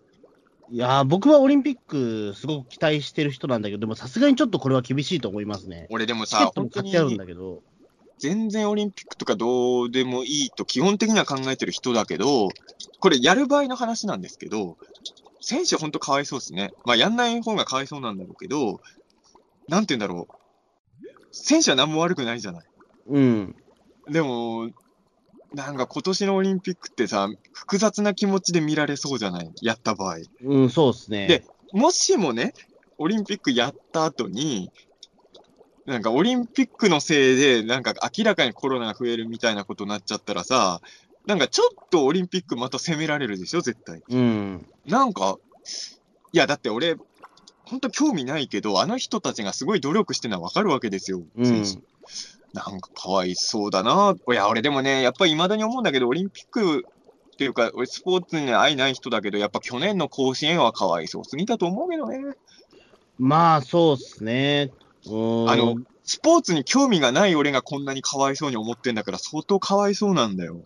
まあ、でも、しょうがないっていうところですよね。まあ、でも、あああなってたら。でもプロ野球はやるじゃない。だなんかそ、うん。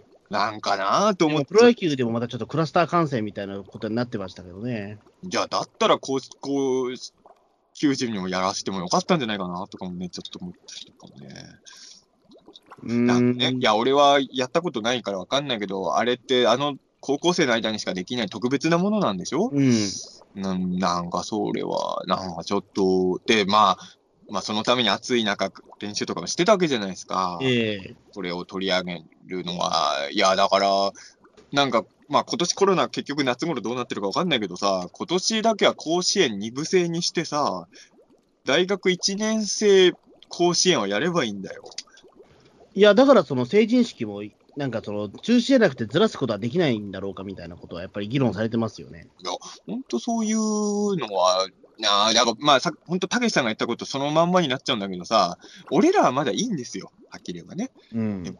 やっぱ、ああいう10代の人たちのその年にしかないものは、やっぱり大人の人らも知恵絞ってなんかダイヤみたいのを用意できるように。だからあれだよね、多分去年の修学旅行とかもなかったんでしょ？おそう。いうん。や、俺は、修学旅行に関して言うと、高校の時は行きたくなかった人だけど、まあ、それでもね、行きたい人はいっぱいいたでしょうからね。うん。やっぱり。あの、だから大学とかも全部リモートだったんでしょ？うん。今か、うん、なんかああいうのって、なんか自分がそのタイミングだったらどうなんだろうなっていうのはやっぱり考えちゃいますよね。そうですね。だからこの、まあ、ちょっと出口が見えないっていうのが一番辛いじゃないですか。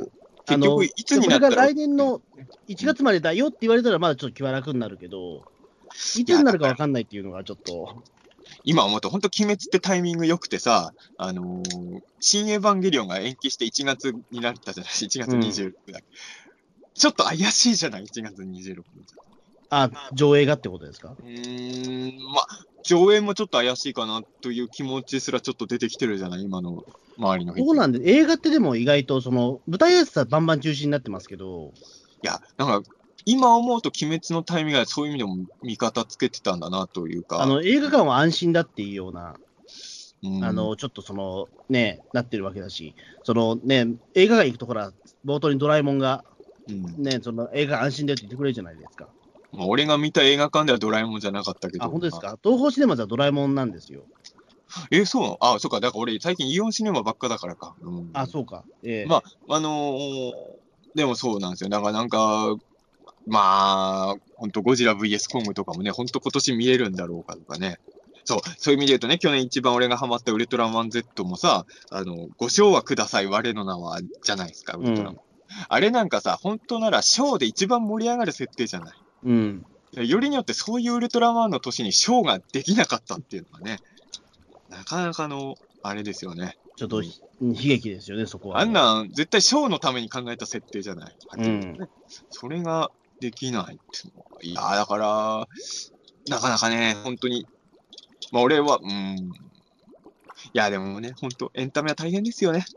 いや、本当に、だから、まあ、映画館はだからもう、その鬼滅の刃が、まあ、こんだけ流行っても、まあ、とりあえずクラスター感染になってないっていうところで、多分まあ、予定通り行くんじゃないかなとは思いますけども。この数日のその、なんだろう、あの、ツイッターとかで映画館の見てると、やっぱチケットの販売、ちょっと検討中みたいに結構出し始めてるじゃない？昨日、今日あたりで。あーちょっと販売、何日以降のやつの販売は、ちょっと、現在ちょっとあの、キャンセルというか、ちょっと、様子見みたいな感じのやつをあ、そうか。言い出してから。うん、1月6日の状況だと、えっ、と、劇場はその緊急事態宣言の時にも、うん。あの減らさなくていいって一応なってるんですよね、今言の状態。ってんだけど、その発表の後に映画館が、でもやっぱチケットの場合、見合わせ始めてるわけですよ。あだから多分その、政治動向じゃなくて、その社会の目とかもあるし、世間の目か。ーうん、うん。多分そういうのを受けて映画館側も、ちょっといろいろ考えてるような動きが、この数日の、この2日間ぐらい見てるとね、感じちゃいますよね。そうですね、確か文芸座とかもそんな感じになっちゃったのそう、ちょうど文芸座俺最初見て、あのうん。文芸座がちょっと何日から何日のチケット販売見合わせます的なツイート見て、え、そうなってんの？と思って、他の映画館でも調べたら結構いいいいあーですったんで、いまあ文芸座とかは特に高齢者の方多いですからね、お客層が。や、だからね、なんかあの、正直言うと今年の前半も結構怪しいと思っちゃうじゃないですか。でもせめて、春以降ぐらいとかは、割と普通になってるといいなという感じですかね。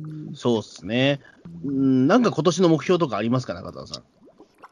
年の目標ですか？なんか仕事でもプライベートなんでもいいですけど。まあ、仕事で言うと、いや、まあでも去年と同じですね。あの、ストレスは少なめに、でもいい仕事をいっぱいしたい。あの、やっぱね、いい仕事してる時はストレスが多いっていうのが俺はえ悩みなんですよ、本当この数年。うん、あの、やっぱりね、やりがいのある、なんだろうな、自分的に残しときたい仕事ってストレス溜まるのが多いんですけど、うこれをもうちょっとバランスよくやりたいっていうのが、この数年の本当テーマなんです。だから俺、初詣とか行くと神様にずっとそれをお願いしてるの。ストレスをあまり感じなくやりたいことをやりたいと。まあでもそれはもう本当永遠のテーマですよね、でもそれはやっぱり。うんまあ、あのー細かい目標で言うとね、その、なんだろうな。うん、いや、いっぱいありますよ。いっぱいありますけど、ええ細かいので言えばね。うん。なんか実現できそうなラインとかね。たけしさんから褒められたいですね。ああ、去年ちょっと褒められたんだけど、うんいや、だからそれは本当嬉しかったんだけど、6年やっててね、初めてちゃんと褒められたのが、げ放送ではカットされてたけど、そこは。そうそうそう。だからちょっとあのーもうちょっとちゃんと、うん、たけしさんに認められるようなことをしたいなっていうのは、去年やっぱ改めてまたたけしさんのこと好きになっちゃったので、あ、今年で言うとあれですね、神の筆が多分公開になるあので、そうか。まあこれまでもね、コロナで撮影がどうなるかによって、ちょっとまだあの、なんだろ言えない範囲もあると思うんですけど、まだ撮影中なんですか、まだ。いやいや、あの、まだね、テスト撮影ぐらいしかしてない。そうか。まだそうか。あの、あ、そうなのか。ちょっとまだもうちょっとかかりそうですね、確かにこのままだと。うーん、だからすぐには撮影に入れないさそうですよ、この状況だと。まあ、村瀬さんもご高齢ですし、確かにちょっとそこは、だから、本来なら今年の年末ぐらいには公開のはずだったんですけど、うん果たしてどうなんだろうなとは思い。でも久々のさ、特撮ものの脚本なんで、えうーん、これはやっぱ今年ちょっと当たっていただきたいなとはね、思いえうん。ね。まあ、ええ細かい目標はね。でも俺、今年40になっちゃうわけですよ、40。そうです。いやおめでとうございます。えいや、全然嬉しくないんだけど、ラスト30代なわけですよ。ええこれはやっぱりちょっと自分にとっては大きいわけですよ。うんえやっぱラスト30代ってやっぱりちょっと、うん。俺でもね、あのー覚えてるんですけど、30代になった瞬間のことは俺覚えてるんですよ。はい。要は前もまあ、ピーターの時にも話したことあるかもしれないけど、やっぱこれから30代迎えるっていう時に俺はいい仕事をししたい、なんかいい仕事をしながら30代を迎えたいと思ったの。うん。で、あの、その頃本当タイミングよくウルトラゾーンの脚本を書いてたそうか。そうウルトラゾーンの脚本を29歳のラスト30分前ぐらいから書き出して、うん。そうそうそう。その前までちょっとや休んでたんだけど、で、ウルトラゾーンの脚本を書いたらいつの間にかもう日がまたいでて30代になってたんですよ。うん、やっ、ぱ、ウルトラゾーンの脚本書きながら30代っていいスタートじゃないですか。うん。だから40歳になる瞬間もなんかいい仕事をしてたいんですよね。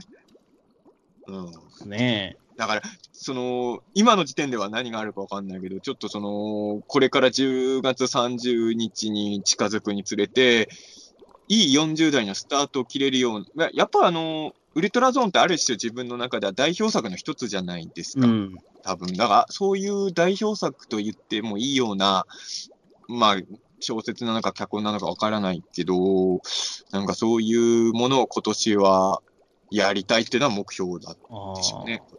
これは真面目な目標ですよ。うん。ね。僕の場合はなんだろうな、あのもう、保坂という存在をなくすことですかね。ああ、もう、穂積とちゃんと呼ばれたい。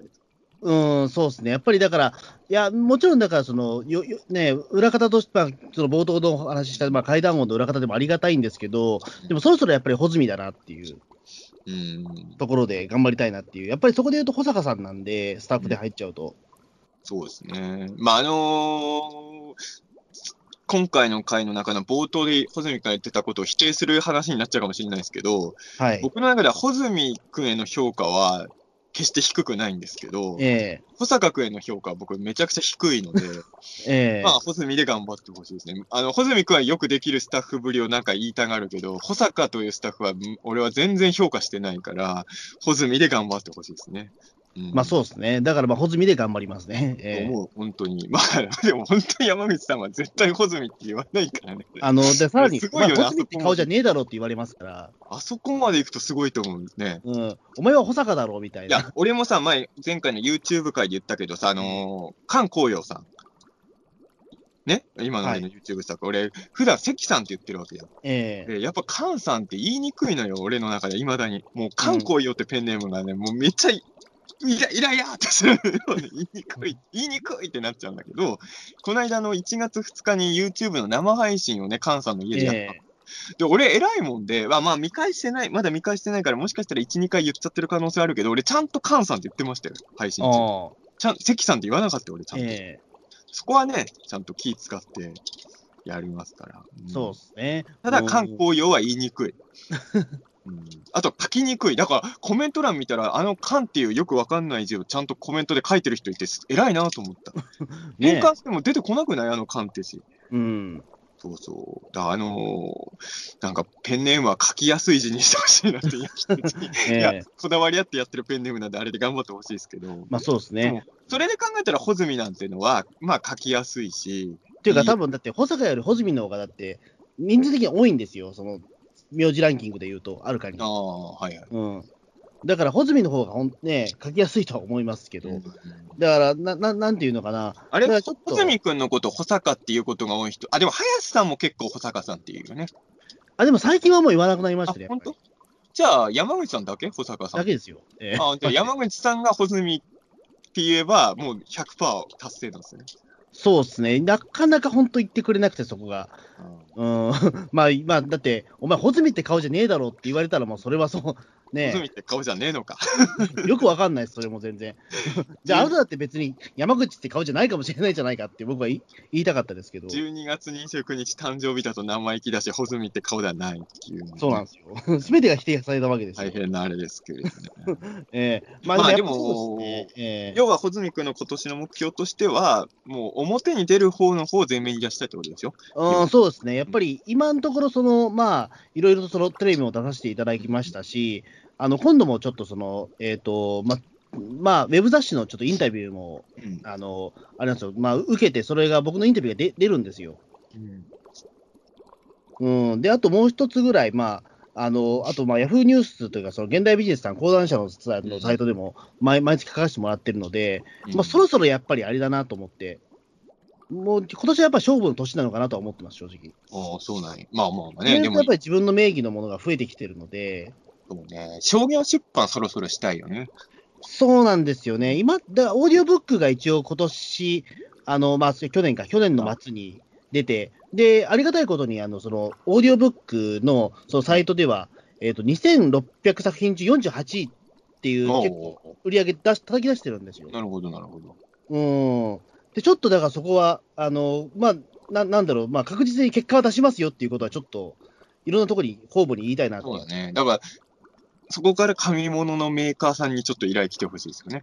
そうですね、まだちょっとそこの紙物の方は、なかなかちょっと、なんか全部ウェブの世界でしか、ちょっと僕、動けてないので、いや、でも本当にさ、正直、本の売り上げ、もちろん売り上げあった方がいいんだけど、売れてる、売れてない関係なしに本一冊出ると全然違いますからね。いや、そうですね。さっき言ったウレトラゾーンもそうだけど、あの時点で、別にあの時点では本当全然売れてなかった本だったけど、初恋芸人が出てなかったら絶対脚本書けてないですからね。うん。だから、やっぱ本は出しといた方が。そうですね。うんうん。だウェブの方が今元気なのかもしれないですけど、やっぱりちょっとそこは本の方にしがみつきたいなというのはありますね。やっぱり今なかなかそのね、あのーほ本や、本を出すのも大変なんでしょうか、特に今のコロナ禍っていうのは。まあ大変だよね。うん。うん。でもちょっとそこはね、うん、ちょっと頑張って。だまあ一応、山口敏太郎先生も、まあそこは一応、なんなんだろう、あの、ちょっと動いてはくれてるんですけど、大体でも全部保坂って言ってるから、誰それってななるんですよね。作家として売り込むときは、穂積の方で言ってもらわない。いや、だから結構ああるんですよ。あの、保坂さん、穂積さんってご存知ですかっていうような、もうさ、もうあ、さ、俺ですっていうの結構あるームを。さ、ペンネームをさ、穂積昭之、あの、あの、ダイヤモンドユカイみたいに間に星入れて、穂積昭之、星、保坂幸彦にすればいいんですいや、嫌ですよ、そんなの。わけわかんないじゃないで穂すか。い積保坂でいいんじゃないや、それは嫌ですね。そしたらもう、どっちで言われても大丈夫みたいいやいや、大丈夫ではないですね。な。全然大丈夫ではないです。大丈夫です。だから、保坂って言っても、穂積の方も含まれるわけですよ、そうなる。いやいや、だってめんどくさいじゃないですか、それ。でも、覚えやすいですよ、それ。あれですけど、水道橋博士かっこ小野小野さんみたいなやつ。ああ、いいじゃないですか、いいじゃないですいや、あれはだって、でも、でも水道橋博士は水道橋博士ってやっぱりその、ね、ちゃんとね、有名だから大丈夫じゃないですか。僕は全然その知名度がないから。か。いやいやいや、大丈夫ですよ、その全然。大丈夫、いや、大丈夫ではないです ちょっと今年は穂積っていうか、保坂と呼ばれて僕返事しないです、今年はじゃあもあ、そうなんだ。う。もうす決めました、もう。え本当に？えそんなに言われるんだったらもう保坂って言われたらもうけもう返事しないようにしようと思って今。なるほど。それは、じゃあもう今年の、もうひ一人の人へのメッセージ いやいや、でも、もううっかりだからそれで保坂さん呼んでも僕は返事しません。ええ他の人は保坂って言わないんでしょ？だって。えーっと、そうですね。あの東北新社の方は、えーっと、いいいい言いましたけど、えうんー、でも、あ、でも、穂積さんなんですよ、今はっていうような、うん言ってくれたんで、全然 OK です。えーなるえまあまあね、そういうことで。まあ、ピーターン通信のリスナーさんはもう、穂積で完全にあ穂積です定着してるから、保坂っていう人はあんまり、まあ、まずいないでしょうしね。ーえまあ、そんな感じは今年もね、お互い目ー標も。まあそう今年もちょっとお互い健康でね、えーまああれですね。まあ、今年は僕とズミが直接会うのは1回ですかね。マジですか、え 去年ーいや、もう4回2、3回ぐらいあ会いましょうよ。えうーん、まあまあまあ。いや、まあまあ、全然会っていいんですけど、いや、なんか本当に去年は会う機会がなかったんだなと思って。うんうーん、ねまあ、しかも、4回中2回は前半だからさ、そのコロナ来る前だからさ、うん。実質2回しかやっぱ会ってないようなもんですよね。まあね、うん。ちょっとそこは、まあ、今年もコロナが落ち着かなかったら、去年と会う頻度もそんな変わんないんじゃないですか、多分。うん。うん、なんかコロナ次第じゃないですかね、僕と穂積君。まあでも、直接会わないとね、やっぱね。まあまあ、ぶっちゃけでも、まあ、スカイプである程度そういった話はこと足りるから、意外まあとまあまあっていうところあるかもしれないですけどね。まあそうですね。で、いや、でもね、まあ、まあ、ピーターン通信とかは別に関係ないんだけどさ、やっぱ何回かやってるけど、やっぱズーム飲み会とか俺はそんなに楽しめる人じゃないんですよ。うん、ズーム飲み会は僕も慣れないですね、全く。去年ね、唯一ズーム飲み会で1個だけ面白いのがあったけど、うん。あとは面白くなかったね、ズーム飲み会。ああ。うんまあ、やっぱ基本的には。あの、だから足会尾慎さんとかなか、藤木文彦さんとか、あの、水上あさんはいはいはいこの辺の人らとズーム飲み忘年会やったんですよ。あ、それはあの番組じゃなくて？ま、うん、あの、忘年会。あの、あの、松加オレタさんとかも、ああ、はいはいはい。あの、要はなんか、オカルト界隈のズーム飲みあ会あ。をして、まあ、あの、あんまり肯定派はいない飲み会でしたけど、それは、メンバー的には。あの、それは、去年唯一楽しかったズーム飲み会でしたかね。うん。後のズーム飲み会はあんまりやっぱ楽しめなかったななんでだろうななんでですかね。やっぱね、自分の顔が映ってるからだと思う。あああと、もう一つね、ズーム飲み会がなんで楽しくないかというと、ズーム飲み会ってみんなで会話参加しなきゃいけないんですよ。あ。あの、普通の飲み会って、例えば7、8人でやった場合って、8人全員で共通の話題しなくて、実はテーブルの端の人たちだけで盛り上がったりとか、あるじゃない。うん。あれが意外と大事で、ズームだと1人が喋ってるのをみ残り全員で聞いて、また誰かが喋ってになるじゃない。ああれが多分良くないんだとあ。あとは思う、ね。緊張感ですかね、もしかしたら。うーん、まあ、まあ、あんまりさ、そのなんだろう、その、えっと、例えば僕と、えっと、中澤さんと伊藤さんと、うんあと、大勢風口、チミピリピリ君とかだったら、うんなんだろう、意外と、なんかだ、ダメ、ダメな飲み会になりそうなんだけど、うん。でも例えばそこで、なんだろう、その、えっ、と、あんまり知らない人同士だったら意外と行くかもしれない。緊張感があるから、意外とうまくいくかもしれないみたいなところ。ズーム飲み会でも？うん。まあ、それもあるのかな。うんちょっとやっぱりその、普段会わない人と、なんかその、会ってる感の方が、ズーム飲み会はちょうどいいのかもしれないですね。うんあと、やっぱりあのー居酒屋よりも、うちで食う飯のがうまくないじゃないですか。あ、うまくない？うん、そうですね。やっぱあの、テーブルに並んでるものが貧相じゃないですか、自宅でやると。まあ、バカ正直そんなに用意しなくてもいいのかもしれない。やっぱ飲み会だからなんか、ちょっとうまいもんが置いといてほしいなっていうのがやっぱね、ありますかね。うん。うんいや、だから、ズーム新年会とか今年はやってた人いたのかな？ああ、でもちょっとみんなその、ズーム飲み会がやっぱり分かってない、分か分かやっぱ分かんなかった人ズーム飲み会た楽しんでる人も世の中にいるじゃない。すごい楽しいって言ってる人もいるじゃない。おだ普段やっぱ会えない人とは会ってるような感覚だったら多分楽しいのかもしれないけど。うんまあ、さっき言ったオカルトズーム忘年会が楽しかったのは、あんま普段俺接点ない人じゃん。うん。だから楽しかったってのはあったんでしょうけどね。そうですね。まあ、今まで割と頻繁に会ってた人とズームで今更ワーカーやってると、なんか、ちょっと物足りなさをやっぱ感じちゃそうですね。うん、あと喧嘩になってもやっぱり殴られないっていう安心感はありますよね。喧嘩にならないもん、忘年会で。別に。うん。だから、そうね。だから、まあ、なんだかんだ言ってやっぱ直接会った方がいいことがいっぱいあるんだなっていうのが、しみじみとね。うん、そうですね。確かにまあ、うん。まあ、そうですね。まあ今年はちょっとズーム飲み会も慣れないと。ね いや、でも、ズーム飲み会やんなくてもいいような年になってほしいですよ、今年はね。本当に、マジで。もう、ズーム飲み会とか、マスク越しでどうとか、そういうのがもうなくなってほしい。数ヶ月まあ後とにかくね。えでも、ゴジラ VS 今後はちゃんと見たい。ー、こちら VS コングは、え、じゅ12月とかでした本当は去年の5月に公開してる予定だったんだから。でもなんか伸びたのはでも早かったんですよね、確か。まあ、あれはね、コロナの影響なく、去年の年、冬公開になるって言ってるのは、結局コロナでまた伸びて、今のところ2021年公開って非常にアバウトな発表しかしてないですね。ねえ、あの、うん小栗旬帰ってきちゃいましたけど、撮ったんですかね？いや、もう完成はしてるでしょう、多分。あ、と撮ったから帰ってきてるんですかね、うん小栗旬。あの、日本にいるとやっぱ本当あんまピンとこないけど、ハリウッドの映画って軒並み公開延期になってるじゃないですか。ああ、だから本当向こうはもう日本どころじゃないんでしょうね、本当うに。うんねえ、小栗旬これで、なんだろう、と撮らずに帰ってきたら結構また伸びますよね、これね。ええいや、撮ってるとは思うよ。撮ってるとは思いますけど、え知ってるでしょ、おそらくね。うんええいや、だから、ね、今年はいい年に、えしたいですね、本当に。本当になってほしいですよ、本当にね。だからまあ、ピータン通信もね、その、楽しい2021年になるお手伝いをね、ちょっとでもね、はい。できればとね、思いますからね。まあ、ね月1とかにならないように頑張りたいですね。そうですね。ええまあもうちょっと2時間超えてますしね、今ね。ええはいだんだんこれがね、あの、なんだろう、もう大宇宙の王者並みになってきて る、同じような感覚になっちゃうとちょっとあれなので。大宇宙の王者ってピータン通信より長尺のイメージがあるの？あの、だってこの前の何でしたっけ？うん回って3時間超えでしたっけ？あああ、3時間超えた回ある。でも、ピータン通信も3時間超えた回何本もあるじゃないですか。ったっけ？あ、でもなんか、北郎はでも確か一回分けた気がする。そっか、北郎、あの、AKB 総選挙会も3時間ぐらいやんなかったっけ？やったかもしれないけど。うんだから別に大宇宙のが長い。大宇宙もでも最近全然更新できてなくてさ、あストックはもうないんですか、大宇宙。ストック1本だけあるんだけあど、うん、でもなんかちょっと本当今、五日さんが本当それこそ年末年始関係なくめちゃくちゃ多忙みたいで、ああ。ちょっと収録できなくて、そうですね、最近ツイッターでも見てないですね。なんか一応ね、1月の2日かそんくらいに挨拶っぽいツイート1回してたけど、うん。あ、まあ本当忙しいみたいですよ、今。なんか。なんかね、まだあの、たあの、たけしさんの番組とかも見れてないんです、みたいな LINE が、あの、年明けに来てました。あそうそう。だから、本当になんか、貧乏暇なしって言ってましたけど、いつかさんね。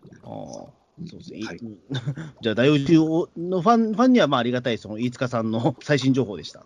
えまあまあそうですね。まあ、大宇宙の王者のリスナーがこれをどんくらい聞いてるか知らないですけど。えそれで言うとさ、こっちはもう終わったと思ってる人もいるかもしれないけど、オカルトコースあるじゃないですか。ああ僕終わったと思ってました。あれ、去年の10月に1本撮ってるんですよ。嘘でも、去年の10月に撮ったやつがまだ配信されてないんでえ、すよど。そもそもどこに配信するんですか、あれ？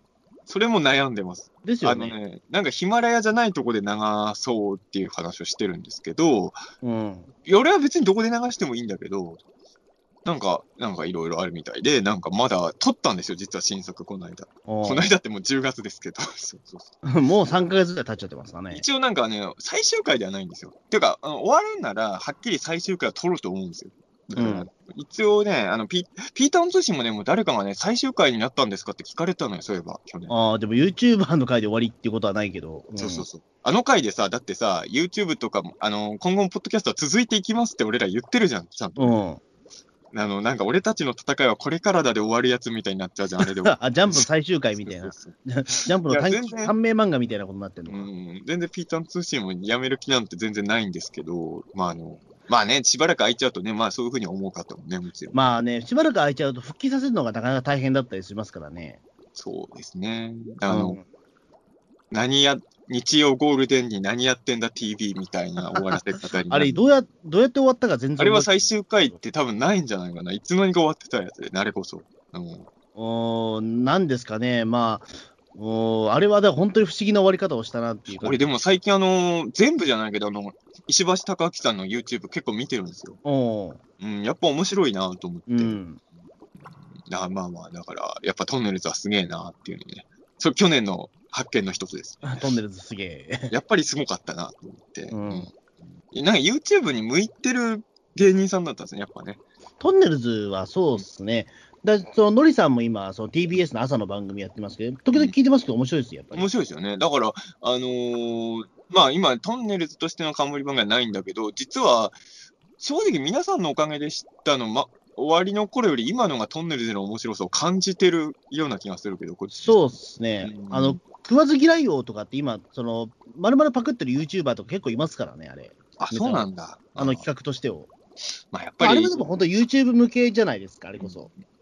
やっぱり、まあ、あのーい YouTube やってるのは石橋さんだけだけどさ、やっぱりあのトン、まあ、そのファンの人もそうだけど、どっちかっていうと、トンネルズさんに否定的な人もあんな素人芸だとかよく言ってたじゃないですか。うん。その素人芸的なものを極めてたのがやっぱトンネルズさんだったんだよね。だから、あの、YouTube すげえ向いてると思っても見て。う。ん。あ面白かったなと思って。うん。そういうのはね、まあ、もうそろそろ締めようと思ってたら急にトンネルズがトンネルズトークが。ええはい。ということでね、2021年もね、はい、いい2021チャンスです年、じゃあ、はい。まあ、もうじゃあ、今年もよろしくお願いしますというあ、ことで。そうですね。皆さんもよろしくお願いします。はい。じゃあ、どうもお疲れ様でした。